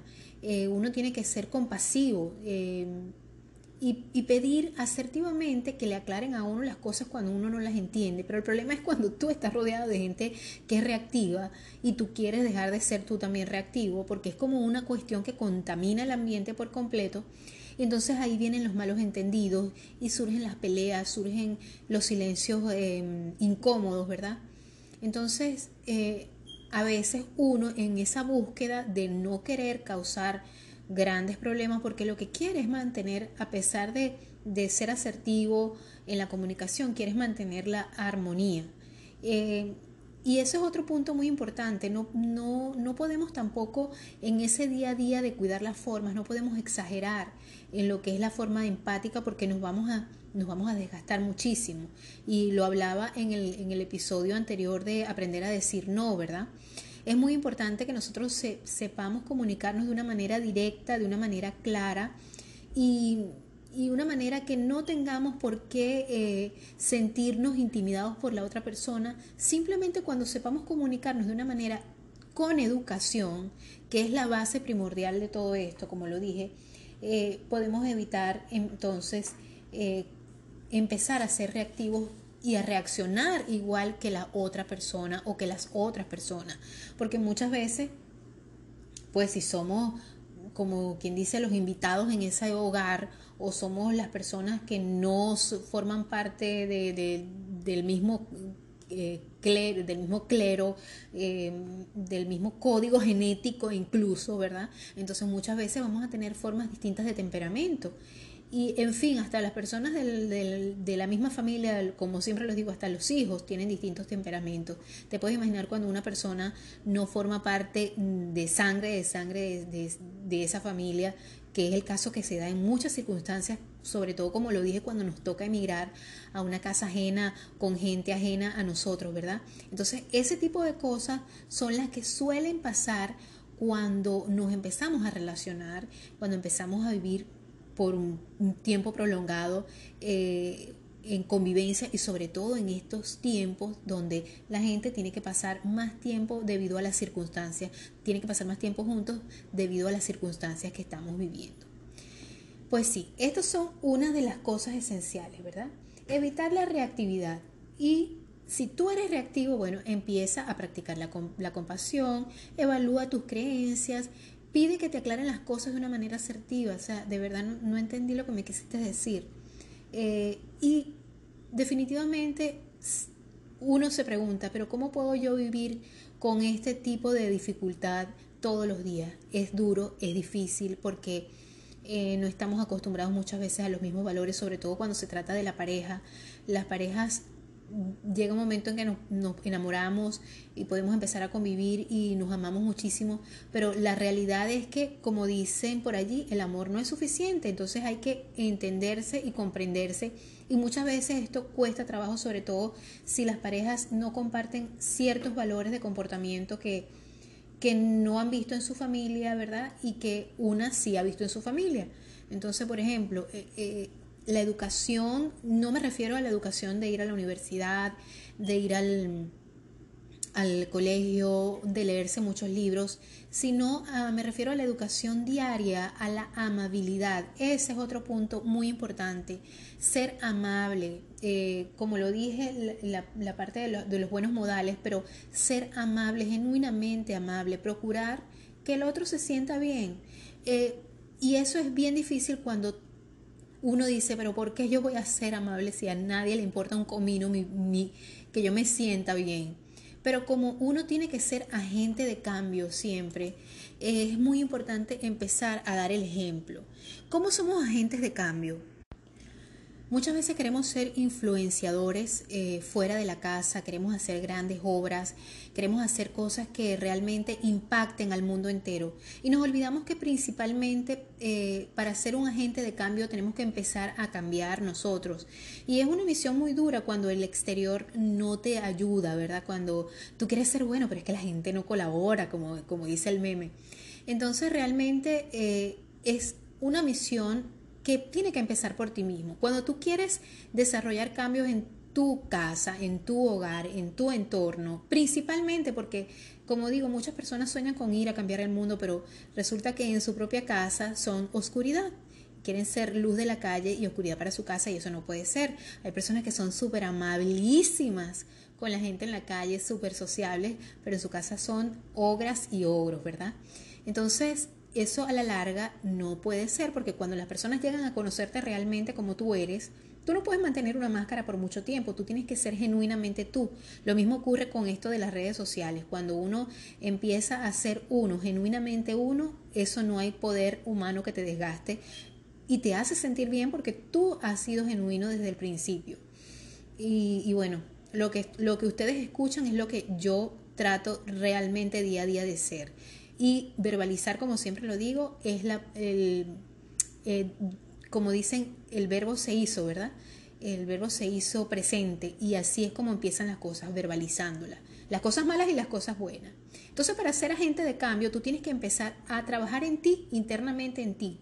Y eso es una de las cosas más importantes para tú poder ver proyectado esos cambios internos en el mundo exterior, en el mundo real, en el mundo exterior, que también, igual que el interno, es el mundo real, pero definitivamente tú empiezas cambiando tu mundo interno, cambiándote a ti mismo, ¿verdad? Y empiezas a hacer muchos análisis sobre lo que es la introspección para ti, cómo es, qué, qué, qué es lo que buscas, qué es lo que necesitas ser, ¿verdad? Y, y empiezas a asumir una serie de disciplinas, una serie de, códigos para contigo mismo, para poder empezar a hacer esa transformación en ti primero, para que tú vayas viendo cómo esos cambios van a empezar a, a darse fuera de ti. Las personas van a empezar a ver tus cambios y a lo mejor probablemente van a empezar a querer cambiar. Y si esas personas no quieren cambiar no van a cambiar e incluso puede ser que les empiece a molestar ese, ese cambio de actitud en ti. Corres el riesgo de que muchas veces esas personas puedan irse, puedan alejarse, empezar a irse o empezar a alejarse de ti, pero eso forma parte del riesgo que, que, corres cuando empiezas a querer cambiar tu mundo interno y tu mundo eh, de afuera, ¿verdad? Pero siempre en forma positiva. Eh, esto es una, una, cosa muy, la podemos ver muy, muy, muy palpablemente, sobre todo cuando tenemos niños, ¿verdad? Muchas, en muchas, en muchas ocasiones llevamos a un niño a un psicólogo o a un terapista y, y lo primero que nos va a preguntar, ¿cómo es, cómo son ustedes en su casa? ¿Por qué? Porque los niños son reflejo de lo que nosotros somos en nuestro hogar, sobre todo cuando estamos hablando de niños pequeños. Eh, cuando los padres a veces tienen problemas, cuando las madres no están al 100% siendo con su papel de madres, ¿verdad? Porque esto no quiere decir que porque tú trabajes o porque tú hagas otras cosas no puedas estar al 100% en tu papel de madre, porque siempre lo más importante no es la cantidad, sino la calidad. Y es tan importante, si ustedes han escuchado mis episodios anteriores, pueden darse cuenta de lo importante que es ser un padre presente independientemente de que trabajemos fuera o no y o que estemos en la casa que a veces podemos llegar a ser madres ausentes porque me ha pasado, porque a veces me consumo tanto en mis quehaceres del hogar que realmente me doy cuenta de que a veces, aunque estoy, no estoy en la casa. Pero es algo que tenemos que analizarnos nosotros mismos, ¿verdad? Pero no me quiero ir del, del, del tema y lo que les estaba diciendo es que cómo empezamos a hacer esos agentes de cambio. Bueno, primeramente cambiando nosotros mismos, ¿verdad? Tal vez este es un tema que no requieren muchas preguntas, sino las respuestas que habitan dentro de cada persona que emprende este camino de buscarse, de conseguirse a uno mismo. Y, y, como siempre, por supuesto, los cambios no ocurren de la noche a la mañana y por consecuente el convertirse en un agente de cambio tampoco lo es. Poco a poco tú tienes que ir trabajando en ti eh, y existe eh, muchos, muchos, mm, tú puedes tomar de esos muchos ejemplos. Ahorita hay tantos recursos para empezar tú a cambiar, a hacer, a, cambiar siempre para mejor. Em, puedes hacer cursos, puedes buscar em, mucho material tanto en internet como en libros, audiolibros, programas de, en YouTube, podcasts, ¿verdad? Todos esos recursos que te pueden enseñar a buscar, porque cuando tú empiezas a, buscar, cuando tú empiezas a necesitar esa enseñanza, entonces se enciende una luz en tu camino que te va indicando por dónde tienes que recorrer, ¿verdad? Por ejemplo, eh, cuando nosotros, como lo dije, cuando nosotros queremos hacer que muchas personas, eh, que, que las personas en nuestra casa estén acorde con lo que nosotros, con nuestro sentir, pues nosotros tenemos que empezar a comportarnos de esa manera para que estas personas también puedan seguir ese ejemplo. Y esa es una forma de ser definitivamente un agente de cambio. No es fácil porque tienes que empezar a trabajar en ti mismo, pero a medida que esas personas, sobre todo esas personas en las que tú tienes influencia, por ejemplo los hijos y tu pareja, si tu pareja te, realmente te respeta, si tu, si tu pareja realmente siente un poco de admiración por ti y, y siente eh, cariño, más allá del, amor, porque el amor es algo que, que, es tan bonito, que es muy, pero es muy efímero, porque el amor es un sentimiento. Eh, más allá del compromiso, que creo que es lo más importante que puedan tener, y el respeto, ¿verdad? Entonces va a empezar a tomar esas reacciones como un espejo para sí y va a empezar a, a tratar de ser igual por el bien de, de, la familia, por el bien de la convivencia, y eso es lo más importante, formar esa mancuerna importantísima, sobre todo con la pareja. Empezar uno a ser un agente de cambio si tú quieres que tu pareja realmente empiece a ver, que, que, que em, quieres empezar a ver que tu pareja empieza a tener ese cambio de actitud que tú también necesitas tener, pues tú también tienes que cambiar de, actitud, porque los cambios, como lo dije, como lo he dicho hasta la saciedad, no son de afuera para adentro, sino de adentro hacia afuera porque muchas veces queremos eh, que las personas cambien y empezamos a discutir y empezamos a criticar, pero nosotros también tenemos parte de cosas que cambiar y eso es importante reconocerlo. Es muy importante reconocer que nosotros también tenemos que cambiar muchas cosas y que y tenemos que también ser buenos con nosotros. No, tampoco es que vamos a hacer a darnos de latigazos y a ser este, totalmente crueles con nosotros y, y a sentirnos totalmente culpables porque sabemos que la culpa es uno de los sentimientos más inútiles que puede existir. Muchas veces sentimos culpa eh, inútilmente, ¿verdad? Y otro de los puntos, ya sería creo que el punto número tres, eh, es respeto eh, con los puntos, o sea, respeto es un punto muy, muy, muy importante, ¿verdad? Eh, tenemos que poner los puntos claros desde un principio y los pilares fundamentales para que esto funcione. Y como dije, tenemos que ser agentes de cambio, ¿verdad? Entonces, para que haya respeto, que es uno de los puntos más importantes, ¿verdad? Es primero em, entender que no hay que abusar de la autoridad. Tú como, como padre, con tus hijos o como jefe de casa, pues tiene que haber una democracia en esa casa. O, por ejemplo, si es una, una familia muy patriarcal, donde el papá es el que decide, donde el papá es el que... Eso, eso me parece muy extraño porque realmente nuestra cultura latinoamericana es muy matriarcal, aunque el hombre sea, eh, aunque sea una sociedad muy machista, eh, paradójicamente es una sociedad muy matriarcal, ¿no? O sea que las mujeres siempre son las que, las que llevan la batuta normalmente. Y eso es un poco machista a la vez, pero también es un poco feminista. Porque la mujer es como quien dice la que, la que decide, pero decide como servir al hombre. ¿no? Y fíjense que es muy importante poner las, las reglas claras con respecto a la familia, sobre todo si es una familia que se está, em, como quien dice, empezando ¿verdad? Desde cero, como muchos a los que nos ha tocado emigrar a otro país donde vamos a encontrarnos con una nueva sociedad, con, costumbres distintas, con formas de alimentación distintas que tanto impactan a nuestra, a nuestra economía y a nuestra salud también, eh, donde los niños tienen, por ejemplo, nuestros niños venezolanos tienen este, más a la mano golosinas, dulces, chucherías, azúcar, eh, comidas procesadas, nosotros también. Esas son reglas que uno tiene que ir poniendo en la casa desde un principio, horarios. Em, y fíjense que uno puede tener ese, ese alcance de control con los niños, pero cuando hay adultos en la casa, cuando hay, personas mayores, pues resulta bastante difícil este, esa comunicación de no herir susceptibilidades, porque muchas veces puede caer de mal gusto lo que tú digas, aunque no lo quieras decir con, con aunque no quieras ser de mal gusto, pero lamentablemente, pues no hay otra forma de decirlo porque hay costumbres totalmente distintas y costumbres totalmente adversas, pero para eso es importante que tú tengas un, toque de empatía. Es importante la empatía y eso es sumamente importante a la hora de em, querer imponer el respeto y los puntos claros en la familia. Mm, yo realmente me siento muy complacida de que todos ustedes estén escuchando este episodio de hoy. Eh, ha tenido mucha, mucha eh, receptividad el, episodio de aprender a decir no. Gracias realmente por, por, esa, esa receptividad que ha tenido ese episodio. Ha sido realmente muy, muy bueno para mí poder ver la, la medición de, de audiencia que, que, ese episodio ha tenido y agradezco a todos ustedes, también agradezco a las personas que comparten el podcast y que me siguen.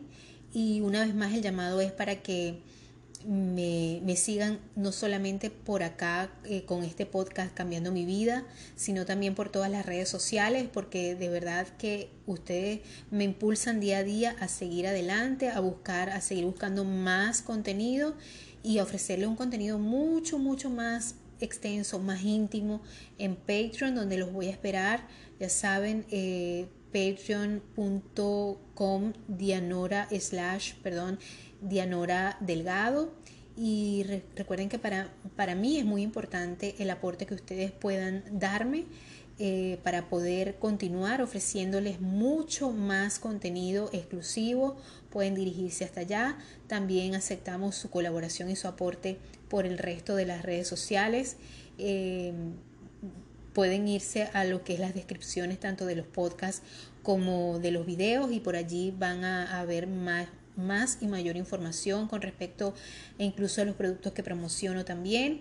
Este, de verdad que para mí es un gran honor poder dar una, brindar un granito de arena a lo, a lo, que ustedes les pueda servir en su día a día, en su nueva vida que están comenzando en el país donde están, que muchos, para muchos de ustedes no es su país de origen, no solamente para, los, para mis eh, paisanos venezolanos, sino también para todos los latinoamericanos que están eh, fuera de sus países o que están en sus países también y que están viviendo situaciones eh, personales que a lo mejor los están agobiando y espero que estos temas sean de su total agrado. Un saludo muy especial a los señores taxistas que pueden escuchar este podcast a través de las aplicaciones de, Spotify, Apple Podcast, Google Podcast eh, y otras muchas más, ¿verdad? A través de Anchor FM también. Muchas gracias por estar allí y la invitación es para que continuemos con este tema tan interesante en el bonus para Patreon donde voy a estar brindándoles más con respecto a el respeto y los puntos claros del respeto en la familia y estaremos dando las conclusiones de este interesante tema que sé que les va que les, les está gustando mucho a todos ustedes. Gracias una vez más por estar allí y los espero en el bonus. Bueno, ya que estamos, continuamos con el bonus eh, de sí, cuidar las formas en tus relaciones, en especial con las más cercanas, ¿verdad?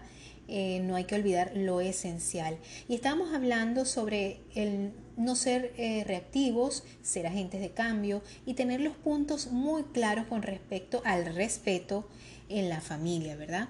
Y fíjense que la personalidad de una persona puede ser, valga la redundancia, puede ser definida a través de la manera en que ésta fue criada por su familia y el modo como se desenvuelve en sus diversos círculos sociales.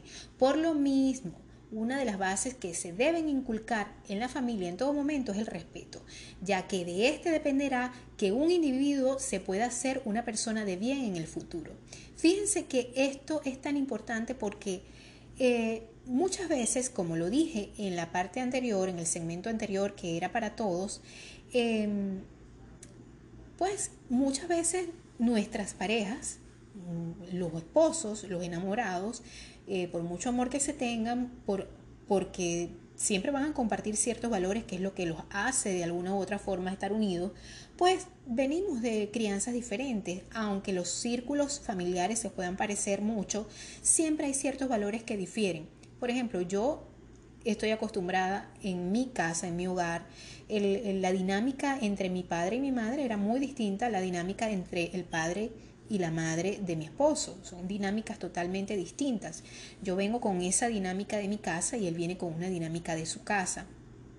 Y de verdad que ha sido un choque bastante eh, ha sido un choque, como dicen, cultural en, ese aspecto, no cultural porque no somos de distintas culturas, pero sí eh, pues un, choque de crianza un poco diferente en cuanto a las relaciones, porque recordemos que los padres siempre somos un modelo de relación, el matrimonio de nuestros padres siempre va a ser, queramos o no, para bien o para mal, en cierto modo va a ser un tipo de modelo de relación de pareja para nosotros, ¿no?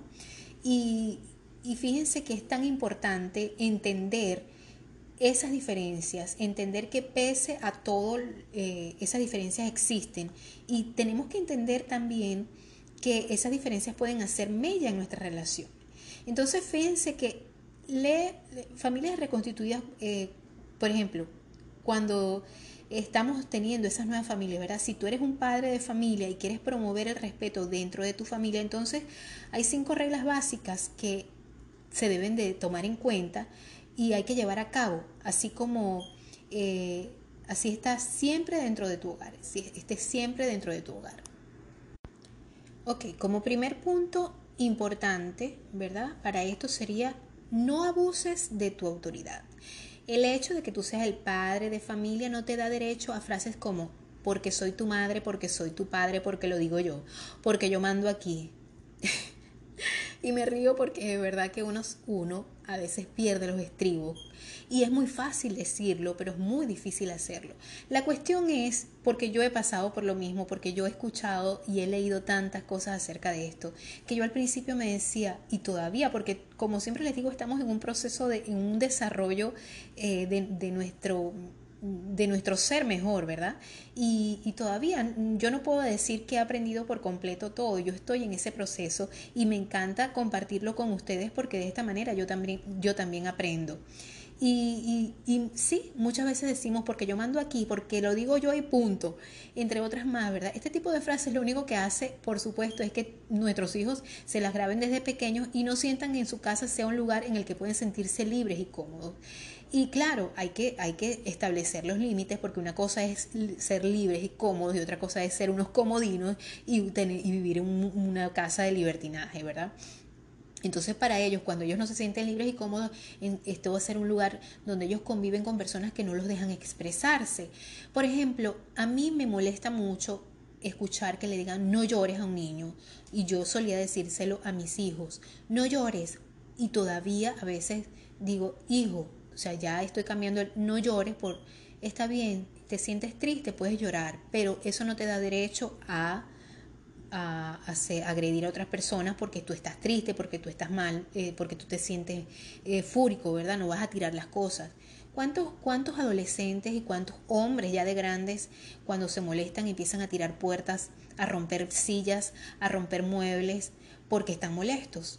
Entonces, Muchas veces eso pasa cuando en ese hogar no se han dado los límites desde pequeño para que ese niño no tire las cosas si está molesto, para que ese niño no le dé un arrebato de, de, furia, para que esa persona cuando sea grande, cuando crezca, ese hombre no empiece a dar eh, patadas a las puertas, ni empiece a dar golpes a las sillas, ni nada de eso, ¿verdad?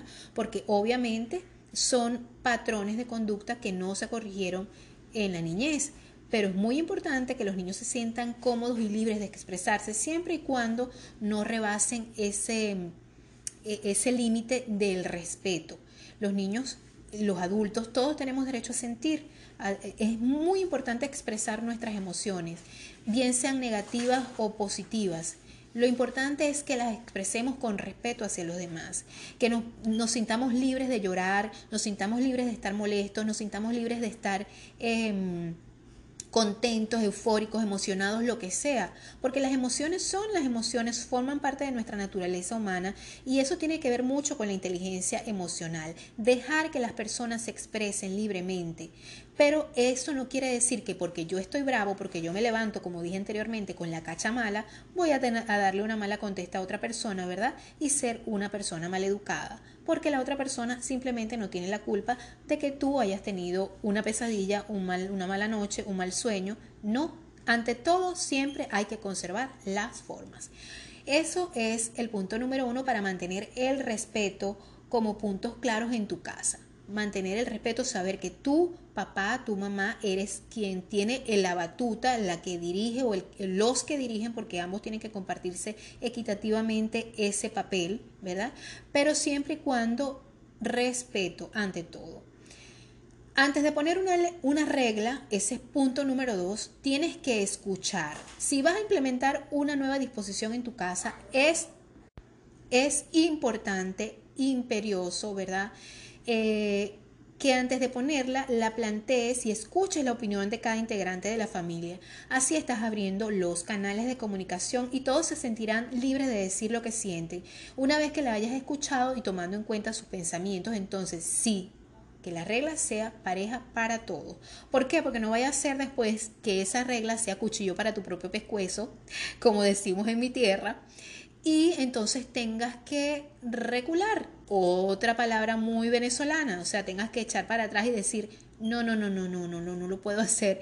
Y entonces quedes como una persona que no tiene autoridad ante la familia. Porque es muy importante, eh, mira, una persona eh, que tiene autoridad, realmente la autoridad se gana. Y, no se gana siendo un, una persona despiadada, una persona que grita, sino una persona que realmente se gana el respeto. Y de eso nosotros los venezolanos sabemos bastante, quién tiene y quién no tiene autoridad. Eh, bueno, fíjense que como punto número tres es importante eh, olvidar los apodos, ¿verdad? Siempre es básico, por supuesto, olvidar los apodos e insultos. No tienes por qué insultar, no tienes por qué decir palabras hirientes, no tienes que ser tan eh, visceral cuando tú quieras eh, hablar con alguien y plantearle tu, tu molestia. Yo se los digo, yo a veces hablo con mis hijos y hago que lloren sin necesidad de gritarles, sin necesidad de insultarles, sin necesidad de decirles cosas desagradables. Mis hijos lloran porque saben que les toco la fibra más honda de su alma. Y, no soy manipuladora, sino que simplemente creo que lo más básico es ser asertivo y decirle, hijo, yo espero de ti esto y esto y me siento así por esto y esto y esto, ¿verdad? Eh, y cuando me refiero a decir apodos, no es, no es a, forma de faltarle respeto a la persona, porque nosotros los latinoamericanos y sobre todo nosotros los venezolanos, nos gusta decir mucho em, apodos, pero por cariño, nosotros. Cosa que no ocurre en otras culturas eh, latinoamericanas. Nosotros sí somos muy de, ve mi gordo, yo te quiero, ve mi flaco querido, eh, mi, mi, mi, enanito, o sea, yo particularmente lo hago, pero siempre y cuando no lo digas de forma eh, de insultar, sino que seas coherente o que eh, seas despectivo, ni con tus hijos, ni con tu pareja, ni con nadie de la casa. Por ejemplo, nosotros a nuestros padres le decimos, venga, mi viejo, mi viejo querido, mi vieja. O sea, somos, en ese aspecto somos muy expresivos. Si usted tiene algún amigo venezolano, alguna amiga venezolana, a lo mejor al principio le cayó esto un poco... Eh, le cayó esto un poco mal, eh, pero, pero así somos, realmente así somos. Otro punto importante es siempre ser justo. Si alguien infringió alguna de las reglas deberá tener una sanción para todos los integrantes de la familia. Debe explicar exactamente y debe aplicarse exactamente igual para todas las Bueno, recuerden que estoy grabando desde, desde mi casa, desde el comedor de mi casa para ser exactos. Y bueno, aún me faltan algunas herramientas para poder hacer eh, el podcast con un sonido más fiel, más, mm, más avanzado, ¿verdad? Y estamos en eso siempre y cuando cuente con la colaboración de todos ustedes y ustedes compartan eh, el contenido, corran la voz. Eh, no solamente, claro, por acá por Patreon no lo pueden hacer, pero sí lo pueden hacer por las otras plataformas. Y es muy importante que siempre me escuchen por todas las plataformas independientemente porque eh, de esa manera el tráfico, el tráfico también ayuda bastante a, que las personas a más y más les llegue este contenido, ¿verdad? Bueno, eh, como les decía, es importante ser, em, ser justos, ¿verdad? Eh, colocar una regla, si alguien infringe la ley en la casa de una regla, entonces que la pena por, por el, el, cumplimiento de esa regla sea igual para todos, no es que porque como está chiquito y no entiende, no, no, no, tiene que ser adecuada, por ejemplo, adecuar a cada quien una regla, una pena por esa, por esa regla infringida. Otro punto muy importante, que sería el punto número 5, sería fomenta la confianza.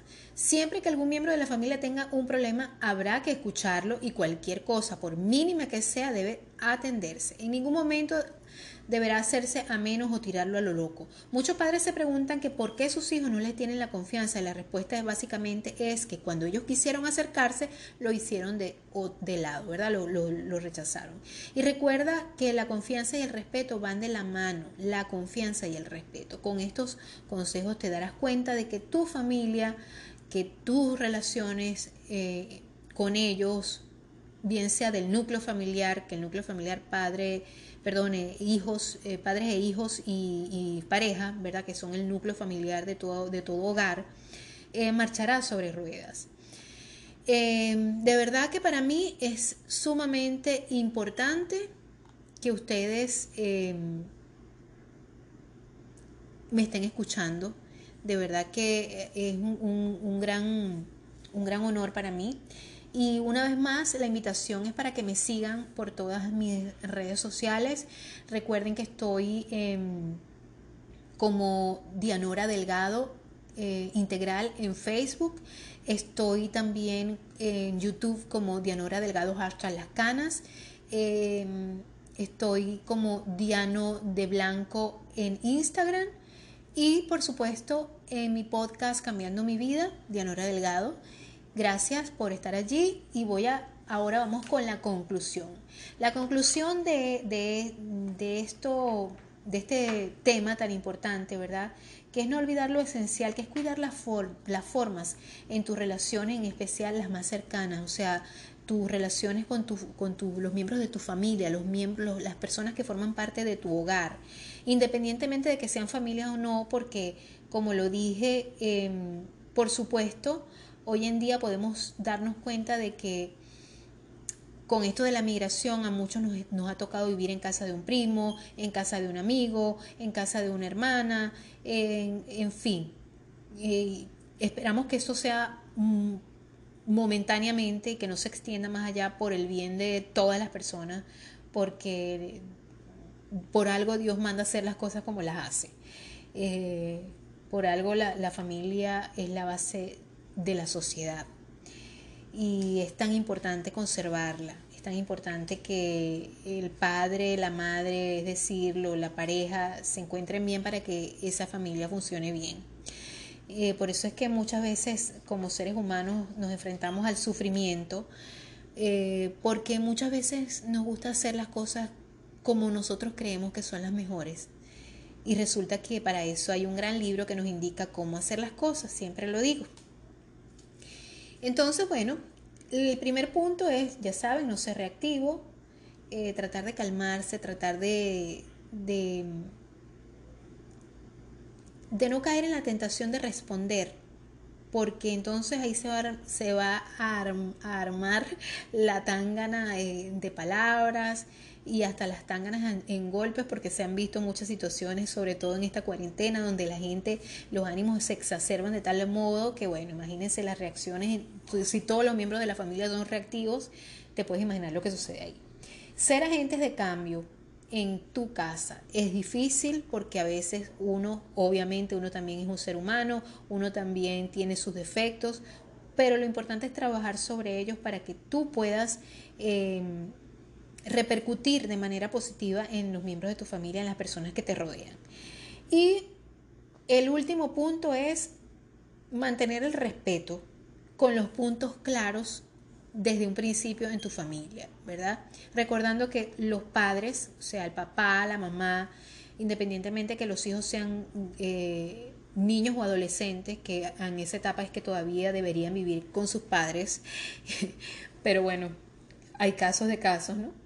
Eh, y, bueno, en ese momento, en ese, en ese caso, el, respeto lo tienen que imponer los padres en el hogar, porque son las personas, los líderes que manejan la manada, como me dijo una vez una terapeuta. Tú eres la jefe de la manada y tú tienes que tener, como quien dice, eh, tú tienes que llevar la batuta. Padre y madre tienen que llevar la batuta y entre ellos tiene que haber respeto. Lo más importante para mí es que hayan normas de educación. Las normas de educación son básicas, importantísimas a la hora del respeto y de que la buena y la sana convivencia reinen en tu hogar. Cuidar las formas, eh, normas de cortesía. Los esposos no se deben de, de dejar de tratar con cortesía, con amor, con cariño, con respeto. Y acuérdense, como dice Oscar de León, acuérdense del tiempo en que eran novios. Eh, siempre querías estar bien, ¿verdad? Bueno, igualito tienes que estar, eh, aunque pasen 8, 9, 10, 11 años. Me lo dicen a mí, que ya tengo bastantes años de casada. Eh, sí, te lo digo yo. Te lo digo yo que, que yo también tengo bastantes años de casada. No es fácil, no es nada fácil, pero no es imposible cuando realmente se quiere, porque como les dije, recuerden que el amor es una cuestión más allá de un sentimiento, es eh, una decisión que uno toma todos los días, eh, siempre y cuando esa decisión esté basada en el respeto y sobre todo en eso, en el respeto. Eh, porque los sentimientos cambian, porque a veces uno, uno se puede sorprender viendo a tu pareja diciendo, hoy, hoy te detesto, porque a veces uno los detesta realmente. Pero la mayoría de las veces uno tiene que tomar la decisión de de amar porque nadie es perfecto. Tú no eres perfecta, tú no eres perfecto, así que tu esposa, tu esposo no son perfectos.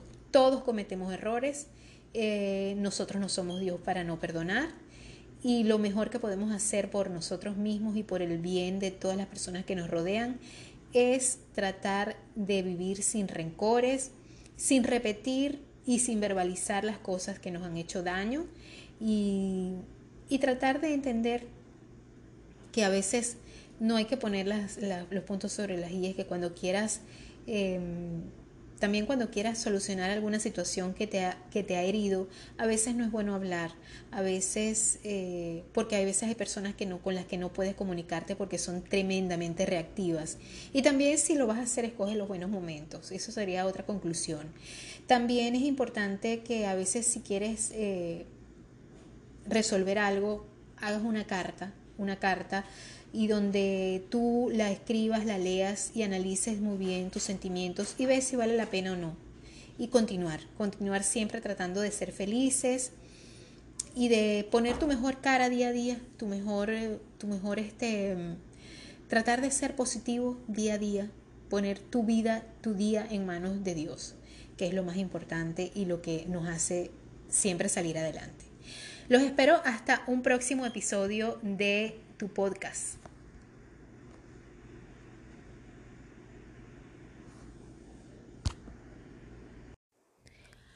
La culpa es un sentimiento tan poderoso como complejo por su origen y también por su multiplicidad de factores psicológicos con los que se relaciona e interactúa. La culpa, sin duda, es un mecanismo en el que a partir de un acto de omisión o omisión, Realizamos un juicio moral de nuestra conducta, incluso de nuestros pensamientos, y dictaminamos que hemos cometido un error y deberíamos tener un castigo. Hoy vamos a estar hablando de un tema muy importante para todos los seres humanos que tenemos un alto juicio de lo que es el valor de la moral. Hoy vamos a estar hablando del sentimiento de culpa. Así que quédate porque este, este programa, este episodio de hoy, promete ser muy interesante para todos ustedes. Todos sentimos culpa en un momento u otro de nuestras vidas. La culpa es un sentimiento de responsabilidad por algo malo o equivocado. La culpa tiene varias fuentes. Por ejemplo, podría provenir de pensar que has hecho algo malo, le has causado daño a alguien o que no hiciste nada cuando debías haber actuado. También puede provenir de una sensación de que has tenido éxito cuando otros han fracasado, como el caso de la culpa del sobreviviente. Por ejemplo, ¿no?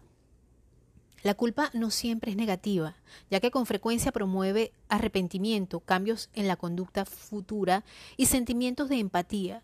Sin embargo, al mismo tiempo puede convertirse en un problema cuando es improductiva y no ayuda a cambiar conductas, sino más bien produce un ciclo de culpa y vergüenza que nos lleva a la depresión, al remordimiento sin razón, cuando es una culpa infundada, cuando realmente no debes sentirte culpable por algo de lo cual no eres ni responsable ni culpable.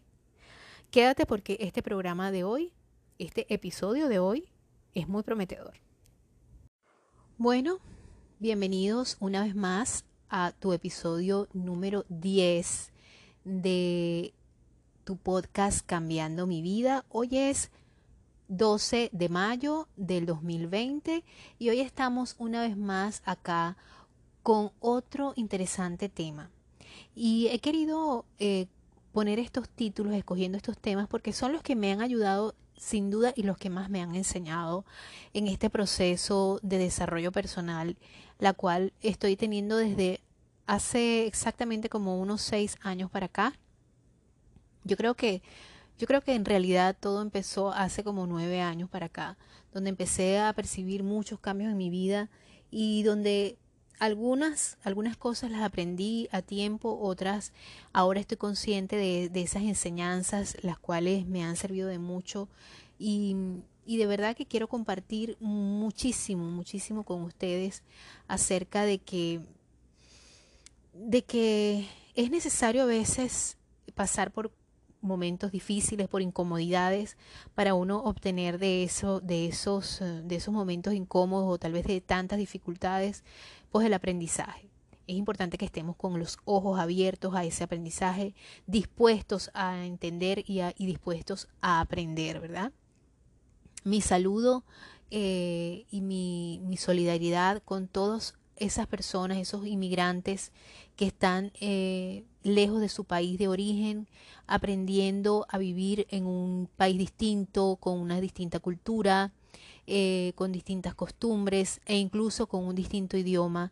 Y sobre todo aquellos que se encuentran completamente solos, que no tienen ni esposos, ni, ni pareja, perdón, ni hijos, ni siquiera sus padres están con, con ellos. Y tienen que enfrentarse todos los días a esa realidad aparte de la situación con la que están viviendo muchos en estos momentos con este confinamiento por el coronavirus, ¿verdad? Eh, espero que este podcast les sirva de compañía, les sirva para entender, para aprender lo poco que yo puedo darles desde mi, desde mi, desde esta humilde plataforma eh, para todos ustedes, ¿verdad? Lo que a mí me ha servido, lo que me, ha servido de mucho. Eh, muchas veces nos encontramos con la culpa de de tener, desde tener que dejar a nuestros hijos cuando recién empezamos, eh, cuando recién damos a luz, ¿verdad? Y tenemos que irnos al trabajo, sentimos culpa por eso, también sentimos culpa muchas veces solamente el hecho de tener que dejar a nuestros hijos, porque muchas veces cuando somos primerizas los queremos cargar todo el tiempo y nos sentimos culpables, nos sentimos culpables cuando nos da depresión postparto. A mí yo me sentí muy culpable en ese momento porque yo realmente no me sentía preparada para ser madre. También sentí y sentí mucha culpa en el momento que tuve que dejar mi país y, y, tener que separarme completamente de mis padres, porque yo digo completamente porque uno una vez que se casa, una vez que, que decide formar un hogar, pues lo natural, lo, lo sano y lo, y, lo, y lo que Dios manda es separarse de los padres por el bienestar tanto de ellos como de uno como, como familia y de la familia en general, es lo, lo más productivo. Sin embargo, el alejarnos eh, geográficamente, el estar tan distanciados el no saber, el tener esa, esa expectativa porque no sabemos lo que pueda pasar con la fe en Dios de que nos volveremos a encontrar, sí, ¿no? Pero no sabemos lo que nos puede pasar en este arduo camino de la inmigración y de lo que el destino y que muchas cosas que han sucedido en nuestra vida nos han puesto pues nos queda el sentimiento de culpa porque tomamos la decisión que para salvar nuestra vida en muchos casos y la vida de nuestros familiares, de nuestros hijos, de nuestra pareja, ¿verdad? Tenemos que tomar decisiones drásticas a veces y muchas veces en esos procesos queremos salvar a todo el mundo, queremos ayudar a todo el mundo, queremos, queremos que todo el mundo esté, esté bien, pero muchas veces eh, vas a, a causar daños colaterales queriendo o sin querer o muchas veces vas a ser culpado de cosas de las cuales tú no eres responsable también. Entonces existe ese sentimiento que llamamos culpa, ¿verdad? Y, y de verdad que la culpa para mí es un sentimiento en muchísimos de los casos eh, inútil.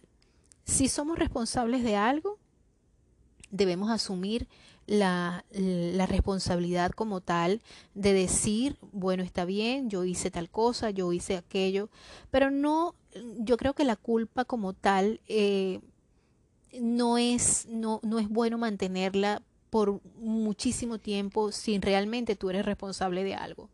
Eh, porque creo que la, la culpa, podríamos decir que en el momento en que la sientes podría ser productiva, pues que, porque debido a que, a que puede ayudarnos a crecer y a madurar, ¿verdad? Cuando, cuando cometemos un error, y quiero hacer la salvedad porque mucha gente se le olvida que los seres humanos cometemos errores que todos somos eh, hijos de Dios y como tal, bueno, Dios nos hizo, sí a su imagen y semejanza, pero no somos perfectos como Él, ¿verdad? Y por supuesto cometemos errores. Eh, por ejemplo, a veces podemos decir algo que se malinterpreta o realmente decimos las cosas porque actuamos impulsivamente. Y pues muchas veces vamos a sentirnos culpables y nos vamos a tener que disculpar, nos vamos a tener que pedir disculpas que esa, de allí viene la palabra, ¿verdad? Para pedir que nos, nos quiten la culpa. Eh, y vamos a tener que pedir perdón, ¿verdad? Y eso pues nos enseña, nos enseña y, y, nos dice la próxima vez voy a tratar de no correr ese riesgo para no decir cosas de las cuales me pueda sentir arrepentido. Y lo importante es sacar aprendizaje de eso. Por eso es que se dice que la culpa puede llegar a ser productiva.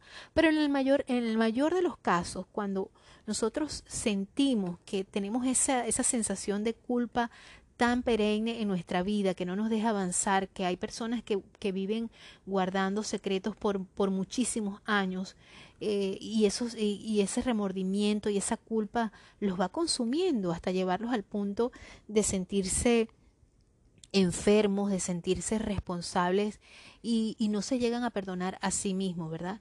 Eh, fíjense que la culpa improductiva, la culpa productiva sería esa la que nos enseñaría, ¿verdad? Pero la culpa improductiva, la culpa improductiva es la que puede tener, por supuesto, efectos negativos en nuestra, en nuestra, en nuestra salud, em, en, nuestra, en nuestro bienestar físico, mental y espiritual, ¿verdad? Y por eso podemos llegar a experimentar muy baja autoestima. Es muy importante que muchísimas veces cuando nosotros le hablemos a nuestros hijos, les hagamos sentir responsables, más no culpables. Y, en esto me refiero a que cuando nosotros los, los hacemos sentir culpables de algo es porque los estamos les estamos bajando su autoestima con palabras hirientes. Y siempre, yo siempre lo digo, la, la, mejor forma de enseñar, bien sea un hijo, bien sea un padre, porque nosotros como hijos, yo soy hija, como hija, como hijos también podemos ayudar a nuestros, a, a nuestro, enseñar a nuestros padres. Como, como, como hijos, como como padres, como, como parejas, podemos enseñar a todas las personas, a nuestros pares y a nuestros padres, a nuestros hijos también, ¿verdad? a nuestros amigos, podemos ayudarlos de una manera eh, en la cual no se sientan culpables, en la cual se, uno, se, uno puede enseñar por medio de, de como, como hacía Jesucristo, ¿verdad? Por medio de parábolas o por medio de ejemplos. Y, y qué mejor ejemplo que nuestro comportamiento. Ser dóciles. A mí me llama poderosamente la atención cuando hay personas que saben tantas cosas, que son tan inteligentes intelectualmente hablando, y cuando se topan con una persona, sobre todo nos pasa con nuestros, nuestros padres, nuestros padres mayores, ¿verdad? Que cuando, por ejemplo, nos piden que, que los ayudemos con la tecnología, eh, sabemos, y de hecho a mí me pasa porque yo tampoco estoy familiarizada, tan familiarizada con la tecnología. Cuando tenemos a un viejito, a una viejita en nuestra casa, a una abuela, a un abuelo que nos dice, ayúdame mi hijo con este celular porque no entiendo cómo es esta guarandinga, porque así nos dicen nuestros viejitos, ¿verdad? Entonces nosotros actuamos de una manera, tenemos que actuar de una manera cariñosa, de una manera eh, afectiva, porque esa persona es sabia, esa persona es muy sabia en muchas cosas de la vida, porque esa persona nos, nos enseñó en nuestro momento. Ahora a nosotros nos toca resarcir, nuestro, nos toca demostrarles amor y cariño por medio de esa enseñanza amorosa y cariñosa. Ustedes no ven que cuando ustedes tienen un niño en su casa, ese niño se dedica más a la, a la materia que le gusta dependiendo del profesor o, de la profesora, dependiendo del maestro que le dé la clase, ¿verdad? Cómo ese maestro tiene esa, esa didáctica, ese amor, ese empeño, ese, ese cariño para enseñar. Cuando enseña con amor, ese niño le toma más interés a esa materia. Entonces lo mismo pasa en la vida. Muchas veces no, no vamos a encontrar la manera adecuada de hablarle a una persona, de decirle a una persona las cosas porque estamos realmente nos sentimos este molestos, ¿verdad? Y por supuesto tenemos derecho a sentirnos molestos muchas veces, pero la mejor forma de hacer las cosas es siempre con amor y cariño. Cuando no actuamos bajo las bases del amor, del cariño, de la comprensión al prójimo, a nuestros pares, a las personas que están a nuestro alrededor, entonces solemos cometer, solemos ser agresivos, solemos este, hacer las, las cosas de forma de, con mal genio, porque estamos muy apurados y esas cosas nos traen a nosotros un sentimiento de culpa, pues eso puede ayudar a, mm, nos puede ayudar a entender que estamos, que, que, estamos en un error y que tenemos que cambiar. Pero cuando realmente estamos tratando de hacer lo mejor lo mejor para, para, para las demás personas, ¿verdad? Eh, y, y realmente nos vemos obligados y nos sentimos culpables sin razón, entonces eso es una culpa improductiva. El caso que yo les decía, por ejemplo, cuando, cuando yo eh, empecé a trabajar, de hecho yo me vi afectada, como les comentaba, y les he comentado en, creo que en otras ocasiones, cuando tuve que dejar a mi, a mi bebé, siendo yo una madre primeriza, dejar a mi bebé, este, para regresar al trabajo. Yo me sentía tan culpable porque yo sentía que yo a mi hijo no le estaba dando el 100, el, al ciento por ciento, ¿verdad? todo lo que debía darle. Pero sin embargo, en esos casos es inútil sentir culpa porque eso me llevaba a deprimirme muchísimo y además era necesario que yo trabajara en ese momento, pues. Fíjense que la culpa improductiva puede tener efectos negativos, por supuesto, como lo mencioné en, en nuestra parte física, porque bien es sabido que somos personas con un sentimiento, este, con, somos, somos una, unos seres holísticos, ¿verdad? Que no solamente somos cuerpo, sino que también somos alma, somos espíritu. Y entonces eh, todas esas tres cosas tienen que estar siempre equilibradas. Y la parte emocional es la más importante porque queramos o no, eso nos afecta la parte física y por supuesto nos afecta la parte espiritual y nos afecta cuando estamos cuando tenemos el alma el alma triste, eso nos afecta el espíritu y por supuesto repercute en nuestros órganos físicos, ¿verdad? Y por supuesto, por eso es importante entender que sentir culpa, la culpa que no nos no, no una culpa inútil, pues nos va a hacer sin duda muchísimo daño. Otra otra eh, otro sentimiento que nos puede hacer sentir culpables sin razón. Son esas cosas que no, no podemos evitar. A veces decimos, si yo hubiera estado allí, si yo hubiera podido, eh, o si yo no hubiera estado allí, no hubiera pasado tal cosa, ¿verdad? Y es importante reconocer, en ocasiones nos sentimos culpables por cosas que no dependían de nosotros, eh, como por ejemplo un accidente automovilístico en el cual nosotros no íbamos manejando, o si íbamos manejando no fue culpa de nosotros, ¿verdad? No fue imprudencia de nuestra parte, o no llegar a tiempo para despedirnos de un ser querido, em, por ejemplo, em, no estar presente y evitar que ocurrieran ciertos eventos no es justo tampoco que nosotros hagamos sentir culpables a otras personas. Eh, realmente nosotros no somos quien para, para hacer sentir culpable a nadie. porque bastante las personas tienen con su propia, con su propia mente. A veces nosotros vamos a decir, no, pero qué mente puede tener esa persona que no, no, no, no debemos juzgar porque nosotros no somos quienes para juzgar eso. Eh, fíjense que a mí me pasó algo, eh, las personas que me conocen saben que yo hace muchos años perdí un, un hermano, hace ocho años atrás perdí a mi hermano y bueno, él no iba manejando, iba manejando otra persona. Y sí, a lo mejor sí hubo imprudencia eh, al conducir, eh, pero no, no iba a servir de nada, no iba a servir, no me iba a traer de vuelta a mi hermano y no quería buscar un culpable porque esas cosas pasan, esas cosas, ok, fue un accidente, por, por, por supuesto que hubo imprudencia, pero ¿de qué me servía a mí culpar a alguien y mucho menos a una persona que también había muerto en el accidente y que aparte, mm, eh, o sea, era de, gran aprecio para todos nosotros e incluso para mi hermano que también que fue que, falleció en, el, en ese accidente. Yo pienso que a veces la culpa es tan inútil, ¿verdad? Y tan improductiva que lo que nos trae es sentirnos culpables y culpar a otra persona porque no la perdonamos es buscar siempre un culpable, buscar siempre el endilgar la responsabilidad de cosas que, que, van a pasar o que están predestinadas a que pase en otras, en otras personas, creo que es un sentimiento total y completamente inútil de sentir. Em, muchas personas van a tratar de manipularnos eh, con lo, con haciéndonos sentir culpables en muchas cosas. Pero de verdad que yo pienso que tenemos que analizar muy bien esas emociones y entender, vivir de, entender esas emociones y analizar cuáles fueron esas experiencias que nos hicieron sentir así culpable o por la cual nos llegaron a culpar, ¿verdad? Eh, hay que ponernos en contacto con nuestros verdaderos sentimientos y determinar qué es la culpa, lo que está, lo que uno está experimentando y no otra emoción.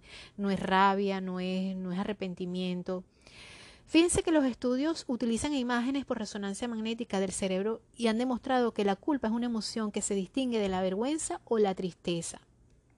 Al mismo tiempo, dichos estudios han demostrado que la vergüenza y la tristeza también estaban presentes en, las relaciones con la culpa. Eh, en consecuencia, es importante que, que se dedique tiempo a reflexionar sobre los sentimientos con el fin de precisar lo que necesitas abordar.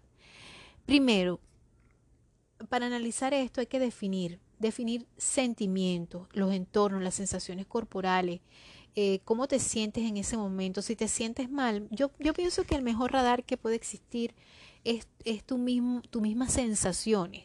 En el momento que te sientes mal, que te pones de mal humor porque recuerdas algún evento que te hace sentir, te hace sentir culpable, definitivamente elimina ese sentimiento. Que nadie venga, que nadie venga a, a, imponerte ese sentimiento. Que nadie venga a hacerte sentir culpable de algo de lo cual tú a lo mejor tienes cierta cuota de responsabilidad, pero de nada te sirve, de nada te sirve eh, seguirte revolcando una y otra vez.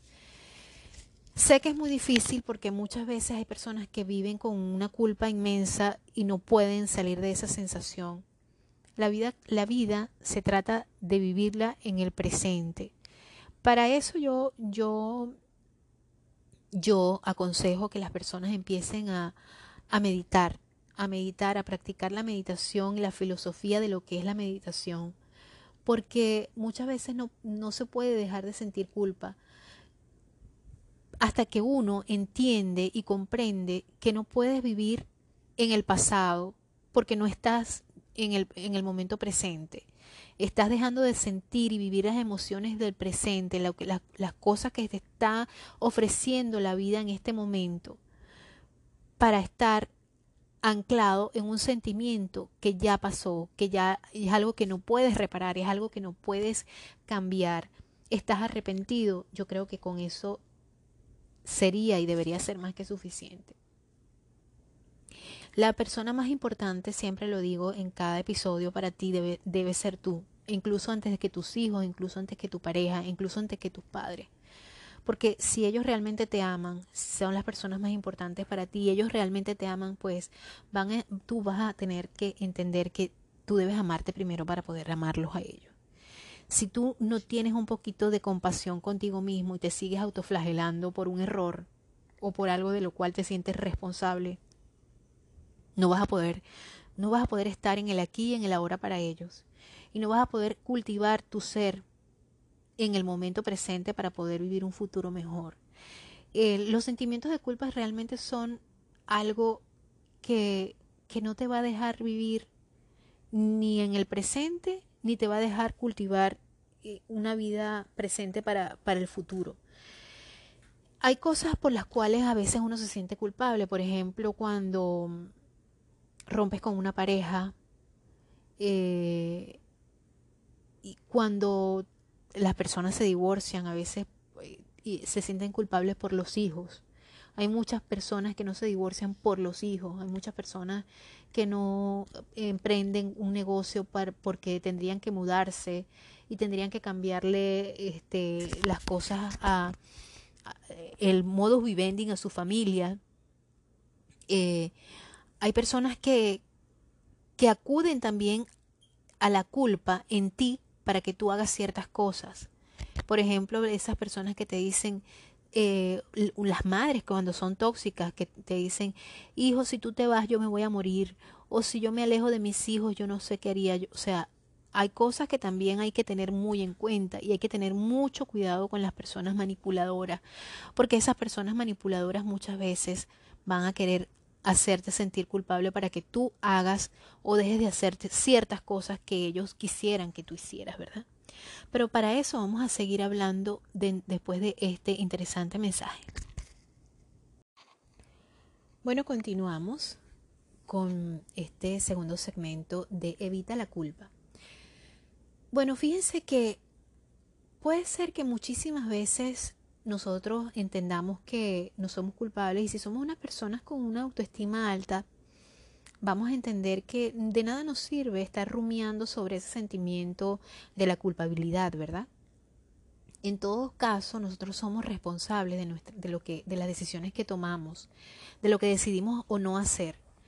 Y si somos unas personas creyentes, entendemos que el perdón de Dios existe, y que nosotros tenemos que tratarnos con amor primeramente para comprender que pues tenemos derecho a equivocarnos porque no somos perfectos, porque somos hijos de Dios y merecemos, eh, merecemos eh, ser perdonados en todo caso y, y que nosotros tenemos el derecho de otorgarnos ese perdón y no sentirnos culpables no es, no es sano mantener ese sentimiento de culpa por mucho tiempo, por lo que mencioné en el segmento anterior, eh, pues esto nos puede sin duda hacer mucho daño a nuestro cuerpo físico, eh, a nuestro cuerpo espiritual, a nuestras emociones, a nuestros sentimientos, a nuestra alma y por ende a nuestro cuerpo físico, ¿verdad? Entonces, eh, ¿qué es lo que pasa cuando nosotros entendemos que no podemos este, pues no podemos vivir en ese, en ese sentimiento de culpa, pero sin duda hay personas a las cuales eh, nos quieren hacer sentir culpable una y otra vez, eh, se quieren victimizar. Es importante que entendamos el juego, el juego de la manipulación psicológica para hacernos sentir culpables. Es muy importante porque muchas veces hay personas que se sienten tan llenas de ira, tan llenas de rabia, eh, vaya usted a saber por qué tipo de traumas, vaya usted a saber por qué tipo de, de, problemas. Y entonces estas personas van a, van a buscar defenderse de algo real o algo imaginario que ellos piensan que pasó así o que no pasó, ¿verdad? O de lo cual o de lo cual o por lo cual están buscando alguna alguna, eh, alguna algún responsable, ¿verdad? Y, y pues estas personas caen en un juego de manipulación que nos van a hacer sentir culpables en muchos casos.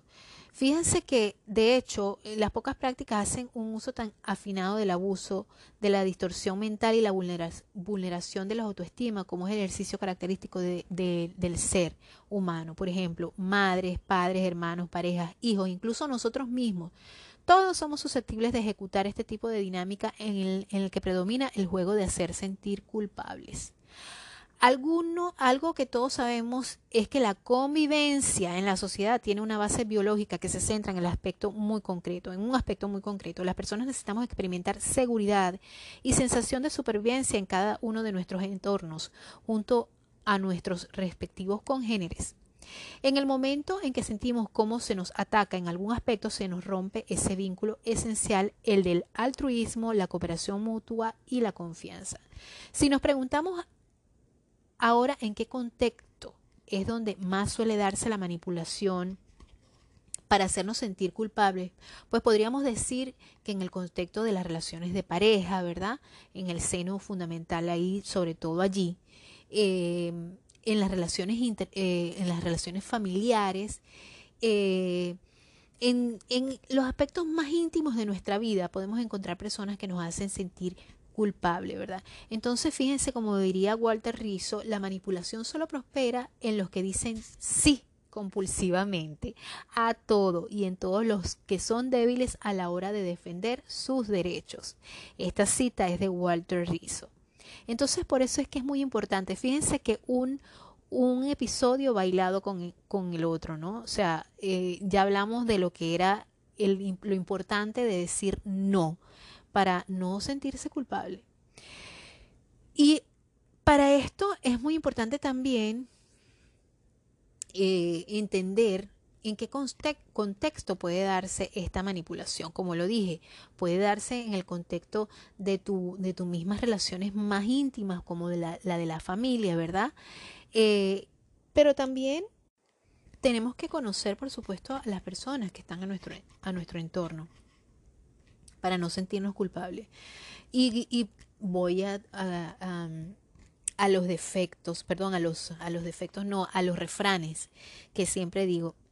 Em, uno, un refrán que yo siempre saco a colación es, eh, yo conozco el cebo de mi ganado.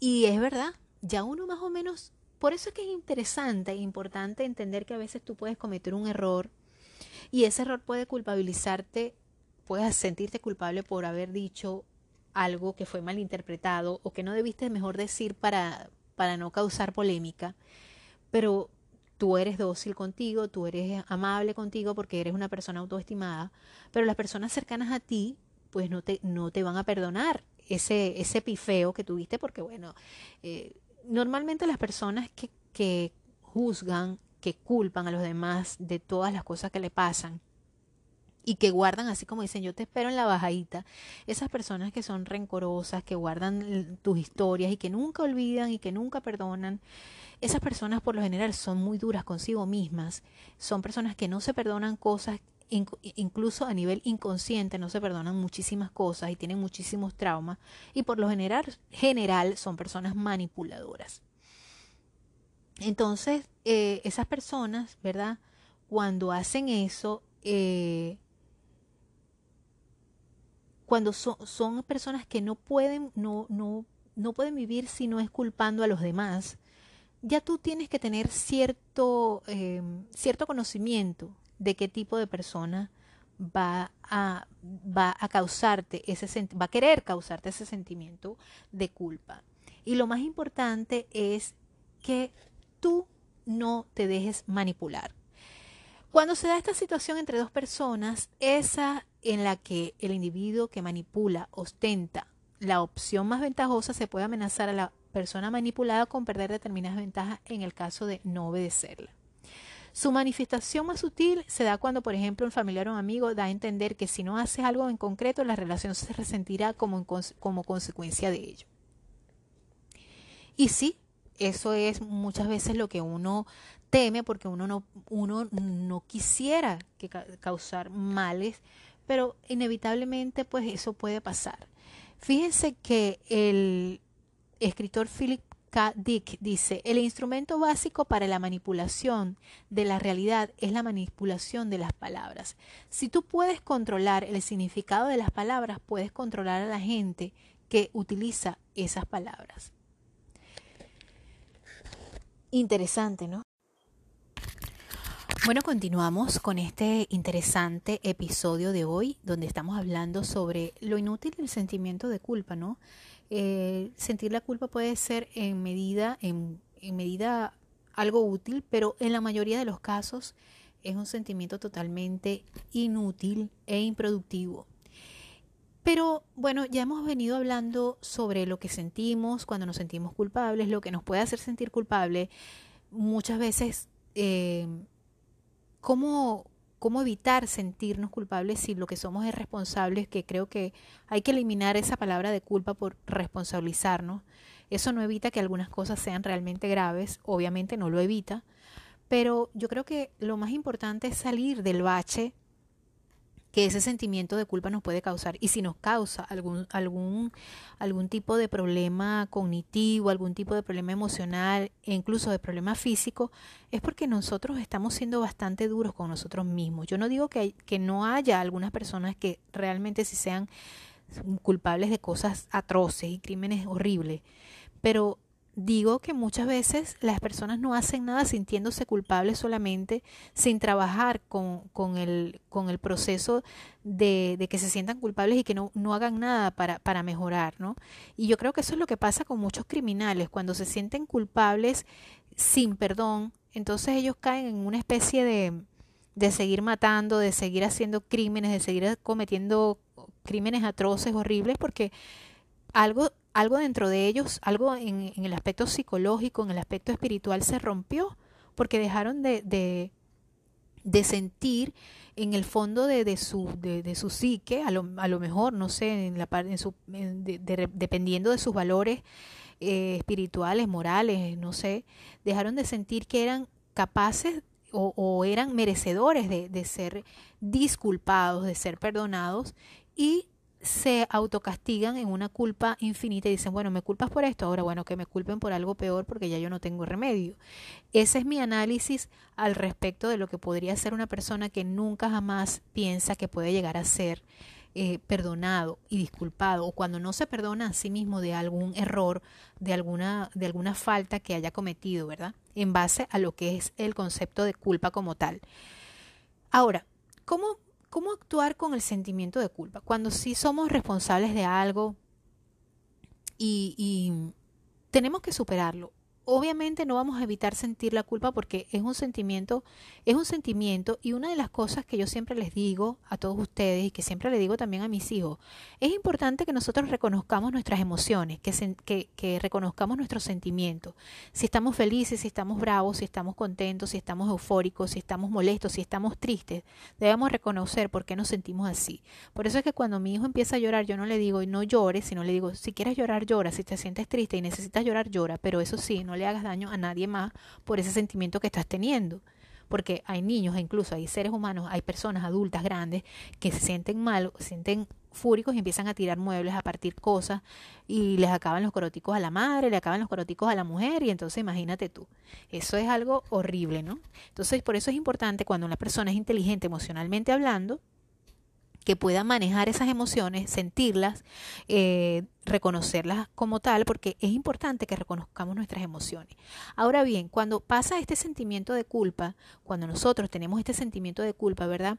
Es posible eh, experimentar en la vida que es vivir una, una, relación, por ejemplo, cuando nos sentimos culpables con respecto a una relación, ¿verdad? O cualquier tipo de, de, de persona que, o situación que te haga sentir culpable. Cuando alguien te hace sentir culpable o no, atiende razones, es muy posible que te esté manipulando y chantajeando, que es la mayoría de las veces cuando otra persona te hace sentir culpable, no cuando tú te sientes culpable porque sí, porque tú dices, ay, venía, venía manejando y maté un perro, o sea, el perro se atravesó y lo maté. Y de verdad que uno se puede sentir culpable por eso, pero no, o sea, venía a exceso de velocidad. A lo mejor sí venía a exceso de velocidad, no me dio tiempo de frenar y lo maté. Imagínate, ese es el caso, es un ser vivo igualito, ¿no? Pero eh, eh, y te sientes culpable por eso. Pero cuando otra persona te hace sentir culpable, es importante darle un stop, un parado. Aquí nadie más tiene derecho a juzgarme. Tú no tienes derecho a juzgarme porque tú no eres, tú no eres más perfecto que yo.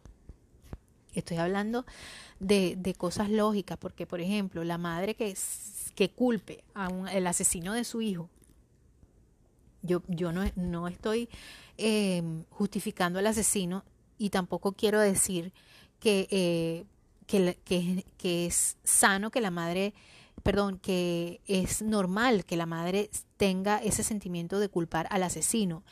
Creo que es lo más natural que una madre a la que le matan a su hijo culpe al asesino. Creo que es, lo, es la naturaleza. Es algo que va a suceder porque sí, ¿verdad? Y creo que es lo que pasa en muchos casos con muchas madres cuando, em, cuando se le hacen daño a un hijo. Eso creo que es algo natural. Pero lo que no creo que sea natural es cuando eso es algo irracional. Por ejemplo, eh, cuando tú quieres buscar muchos culpables para algo que, y, sobre todo con personas que no tienen absolutamente nada que ver en eso, y tú buscas culpar a otras personas que no tienen, que simplemente no tienen vela en ese entierro, y tú quieres, eso sí ya es una, una cosa bastante como que un poco traída por los cabellos y un poco loca, ¿no? Eh, intentar mantener la calma ante todo, ante, ante ese sentimiento de culpa y no cargar un peso infinito que produce la culpa, ¿verdad? Incluso, aunque seas consciente de que te equivocaste, de que sí, porque a veces uno, ok, uno se equivoca, pero uno no puede estar estarse dando latigazos. Uno, dice, yo no, debí, yo no debí decir nada, mejor debí quedarme callado y, y, quedarme como una momia petrificada y no decir nada, porque igualito te, igualito te van a culpar, igualito te van a culpar eso, por eso es que la gente evita, o sea, la gente evita ser jurado de, de, juicios y cosas de esas, porque te puedes imaginar de cómo dictaminan ese ser, si lo dictaminan inocente o culpable, y tú estuviste ahí en el jurado, y, y, entonces es, es, terrible, es terrible. De verdad que sí. Entonces nadie que te quiera bien hará que, tú, que te sigas sintiendo culpable por ello. Nadie, absolutamente nadie. ¿Quién no te va a hacer sentir culpable? Tus papás. Tus papás te aman y te adoran y no te van a hacer sentir culpable más de lo debido. En el momento que te toque asumir la responsabilidad, lo digo yo como madre, en el momento que a mis hijos les toca asumir una responsabilidad, uno les hace sentir responsable. Bueno, hijo, usted asuma sus consecuencias. Yo le dije que esta iba a ser la consecuencia si usted no era responsable de esto y así es. Y así, así, así, así pasa, esa es la dinámica en mi casa. Y lo primero que tienes que hacer es es en estas circunstancias es hacer algo que no deseas hacer en realidad por el simple hecho de sentirte culpable. No debes hacer algo que no deseas hacer en realidad por el simple hecho de sentirte culpable. Una característica habitual, una característica habitual de, de las personas que intentan hacerte sentir culpable es que todo, eh, por todo, es que te pide que actúes del modo que te dice y si no lo haces, se enfada. Eh, por ejemplo, eh, ay, bueno, no sé, voy a buscar un ejemplo así que me, que me resulte... Eh, es que hay tantas cosas que de verdad que, que por las cuales a uno lo hacen sentir culpable. Y, y yo creo que, que la gente tiene que vivir tranquila su vida, o sea, la gente tiene que vivir sin importarle lo que hagan las demás personas, pero les importan solo lo que hacen algunas personas, pero no todas. Ni siquiera las más cercanas a ellas les importa tanto, sino las, las demás sí, sí, sí, las hacen sentir culpables, ¿verdad? Me estoy tomando mi tecito con jengibre. Siempre se los digo porque en las tardes me provoca tomarme mi tecito con jengibre. Entonces, bueno, otra cosa que puedes hacer para evitar el sentimiento o que te hagan sentir culpable es no perder el sentido común, ¿verdad? En primer lugar, intenta escuchar lo que te dice esa persona, pero sin perder el filtro de tu propio sentido común. Tú eres una persona inteligente, no te vas a dejar manipular por una persona que le gusta culpar a muchas personas a lo largo de su historia. Así que habla. Si algo te hace sentir mal, habla. Dos, corrige su actitud. Puedes decirle a esa persona que el modo en el que te está planteando su solicitud no es el más adecuado para ti y no te hace sentir bien. ¿De verdad? Eso también molesta al agresor, porque en, cierta forma también es una agresión que te hagan querer, o sea, te, están haciendo sentir culpable, cuando tú no eres culpable de nada, te están agrediendo.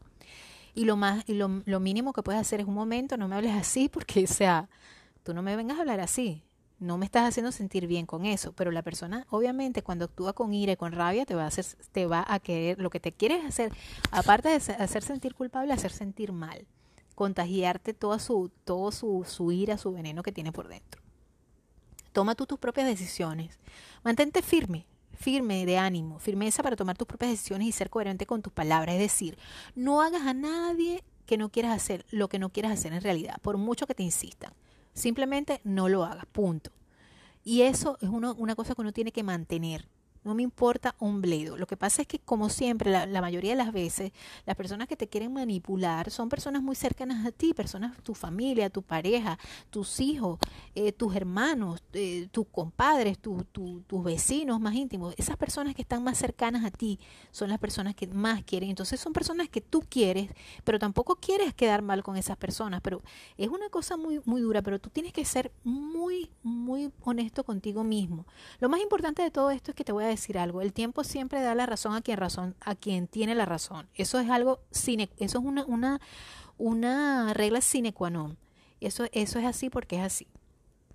Busca otra opinión cuando no te quieras sentir culpable y no quieras caer en ese sentimiento de culpa que te quieren hacer sentir. Busca una opinión extra eh, externa y ajena al conflicto. Es muy posible que si estás en una situación de este tipo, haya momentos en los que te sientas encerrado en esta situación, y, y, comparte con lo que ocurre con un amigo ajeno al conflicto, ya que, ya que su propio punto de vista puede ser de gran utilidad para ti. Es verdad, hay que hablar, en mi caso, con un psicólogo y, me resultó maravillosamente bien.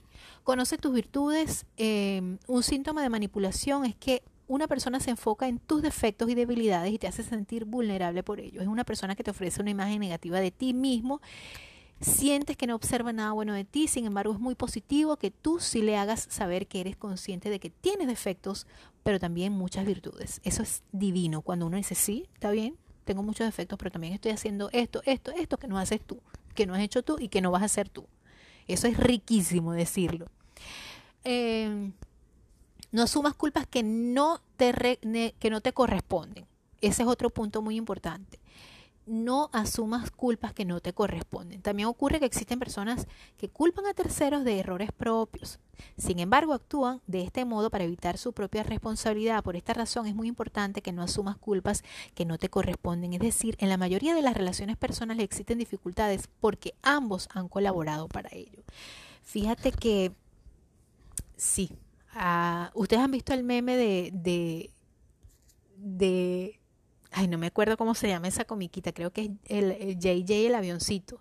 Sale el avioncito y sale una explosión detrás de JJ. Dice, mi cara después que dejo el, la explosión prendida, por no decir otra cosa, y, y, me voy, ¿verdad? Así como su carita muy, fue, muy feliz. Después que deja el verguero, disculpen la palabra, una palabra muy, muy muy zuliana y a la vez paraguanera, bueno, muy zuliana porque mi madre zuliana se, se, se decía mucho en mi casa, disculpen de verdad la palabra, pero pues que dejan el, el, la humareda y la explosión en, en, el lugar, pues salen corriendo como si nada hubiera pasado y aquí todo, aquí no ha pasado nada. Y, y, realmente a veces no, no, no, nos damos cuenta como personas de lo que hacemos, de lo, de, del, del daño que podemos hacer, del conflicto que podemos causar. Afortunadamente, bueno, todos ustedes están este, preparándose para enfrentar ese tipo de, de, de situaciones de la mejor manera, escuchando este podcast, cambiando mi vida, ¿verdad? Donde las situaciones más difíciles uno trata de sacar el, mejor de los provechos sin rencores, porque el rencor, la falta de perdón, la, la falta de, de, amplitud de mente y la estrechez de corazón, como diría la canción, eh, son cosas que uno no debe sentir. Uno debe de entender que a veces le cuesta, que le va a costar muchas veces eh, salir adelante, perdonar, superar problemas, pero lo importante es eso, superarlos. Y bueno, este, este podcast, eh, este capítulo, este episodio de hoy va igualmente para mi gente de Patreon, en primer lugar para mi gente de Patreon, y va a salir mañana para mi gente de Anchor igual de igual forma. Es más, creo que lo voy a lanzar eh, igualmente para ambas plataformas. De verdad que para mí ha sido un placer a haber estado con todos ustedes y en este episodio de, de el sentimiento de culpa, lo, la utilidad, ¿verdad?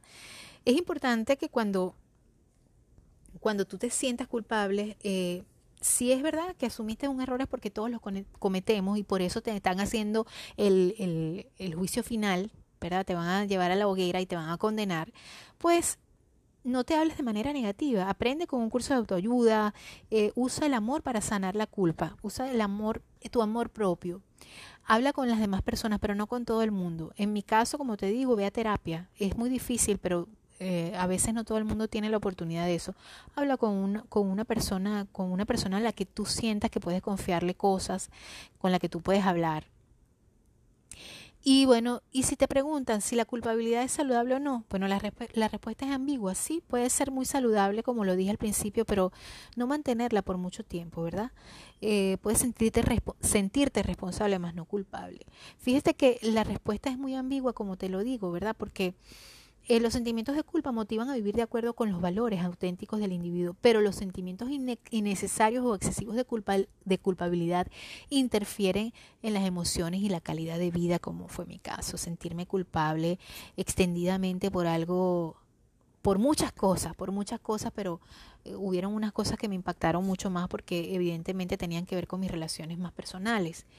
Y y deja de sentirte culpable. Si es tu caso, deja de, sentirte culpable. Es posible si buscas la evidencia, eres directo, te aprecias y detienes el pensamiento en blanco y negro. Busca emociones debajo de la culpa, conoce eh, lo que eres capaz de hacer y cuida tu salud mental siempre, es muy importante. Em, haz una limpieza emocional, saca, saca de ti todo lo malo que te puede estar afectando. Yo te recomiendo lo más particular. Eh, Empieza a meditar, empieza a cultivar tu vida y tu mundo espiritual. Eso te va a ayudar muchísimo, em, sin duda alguna.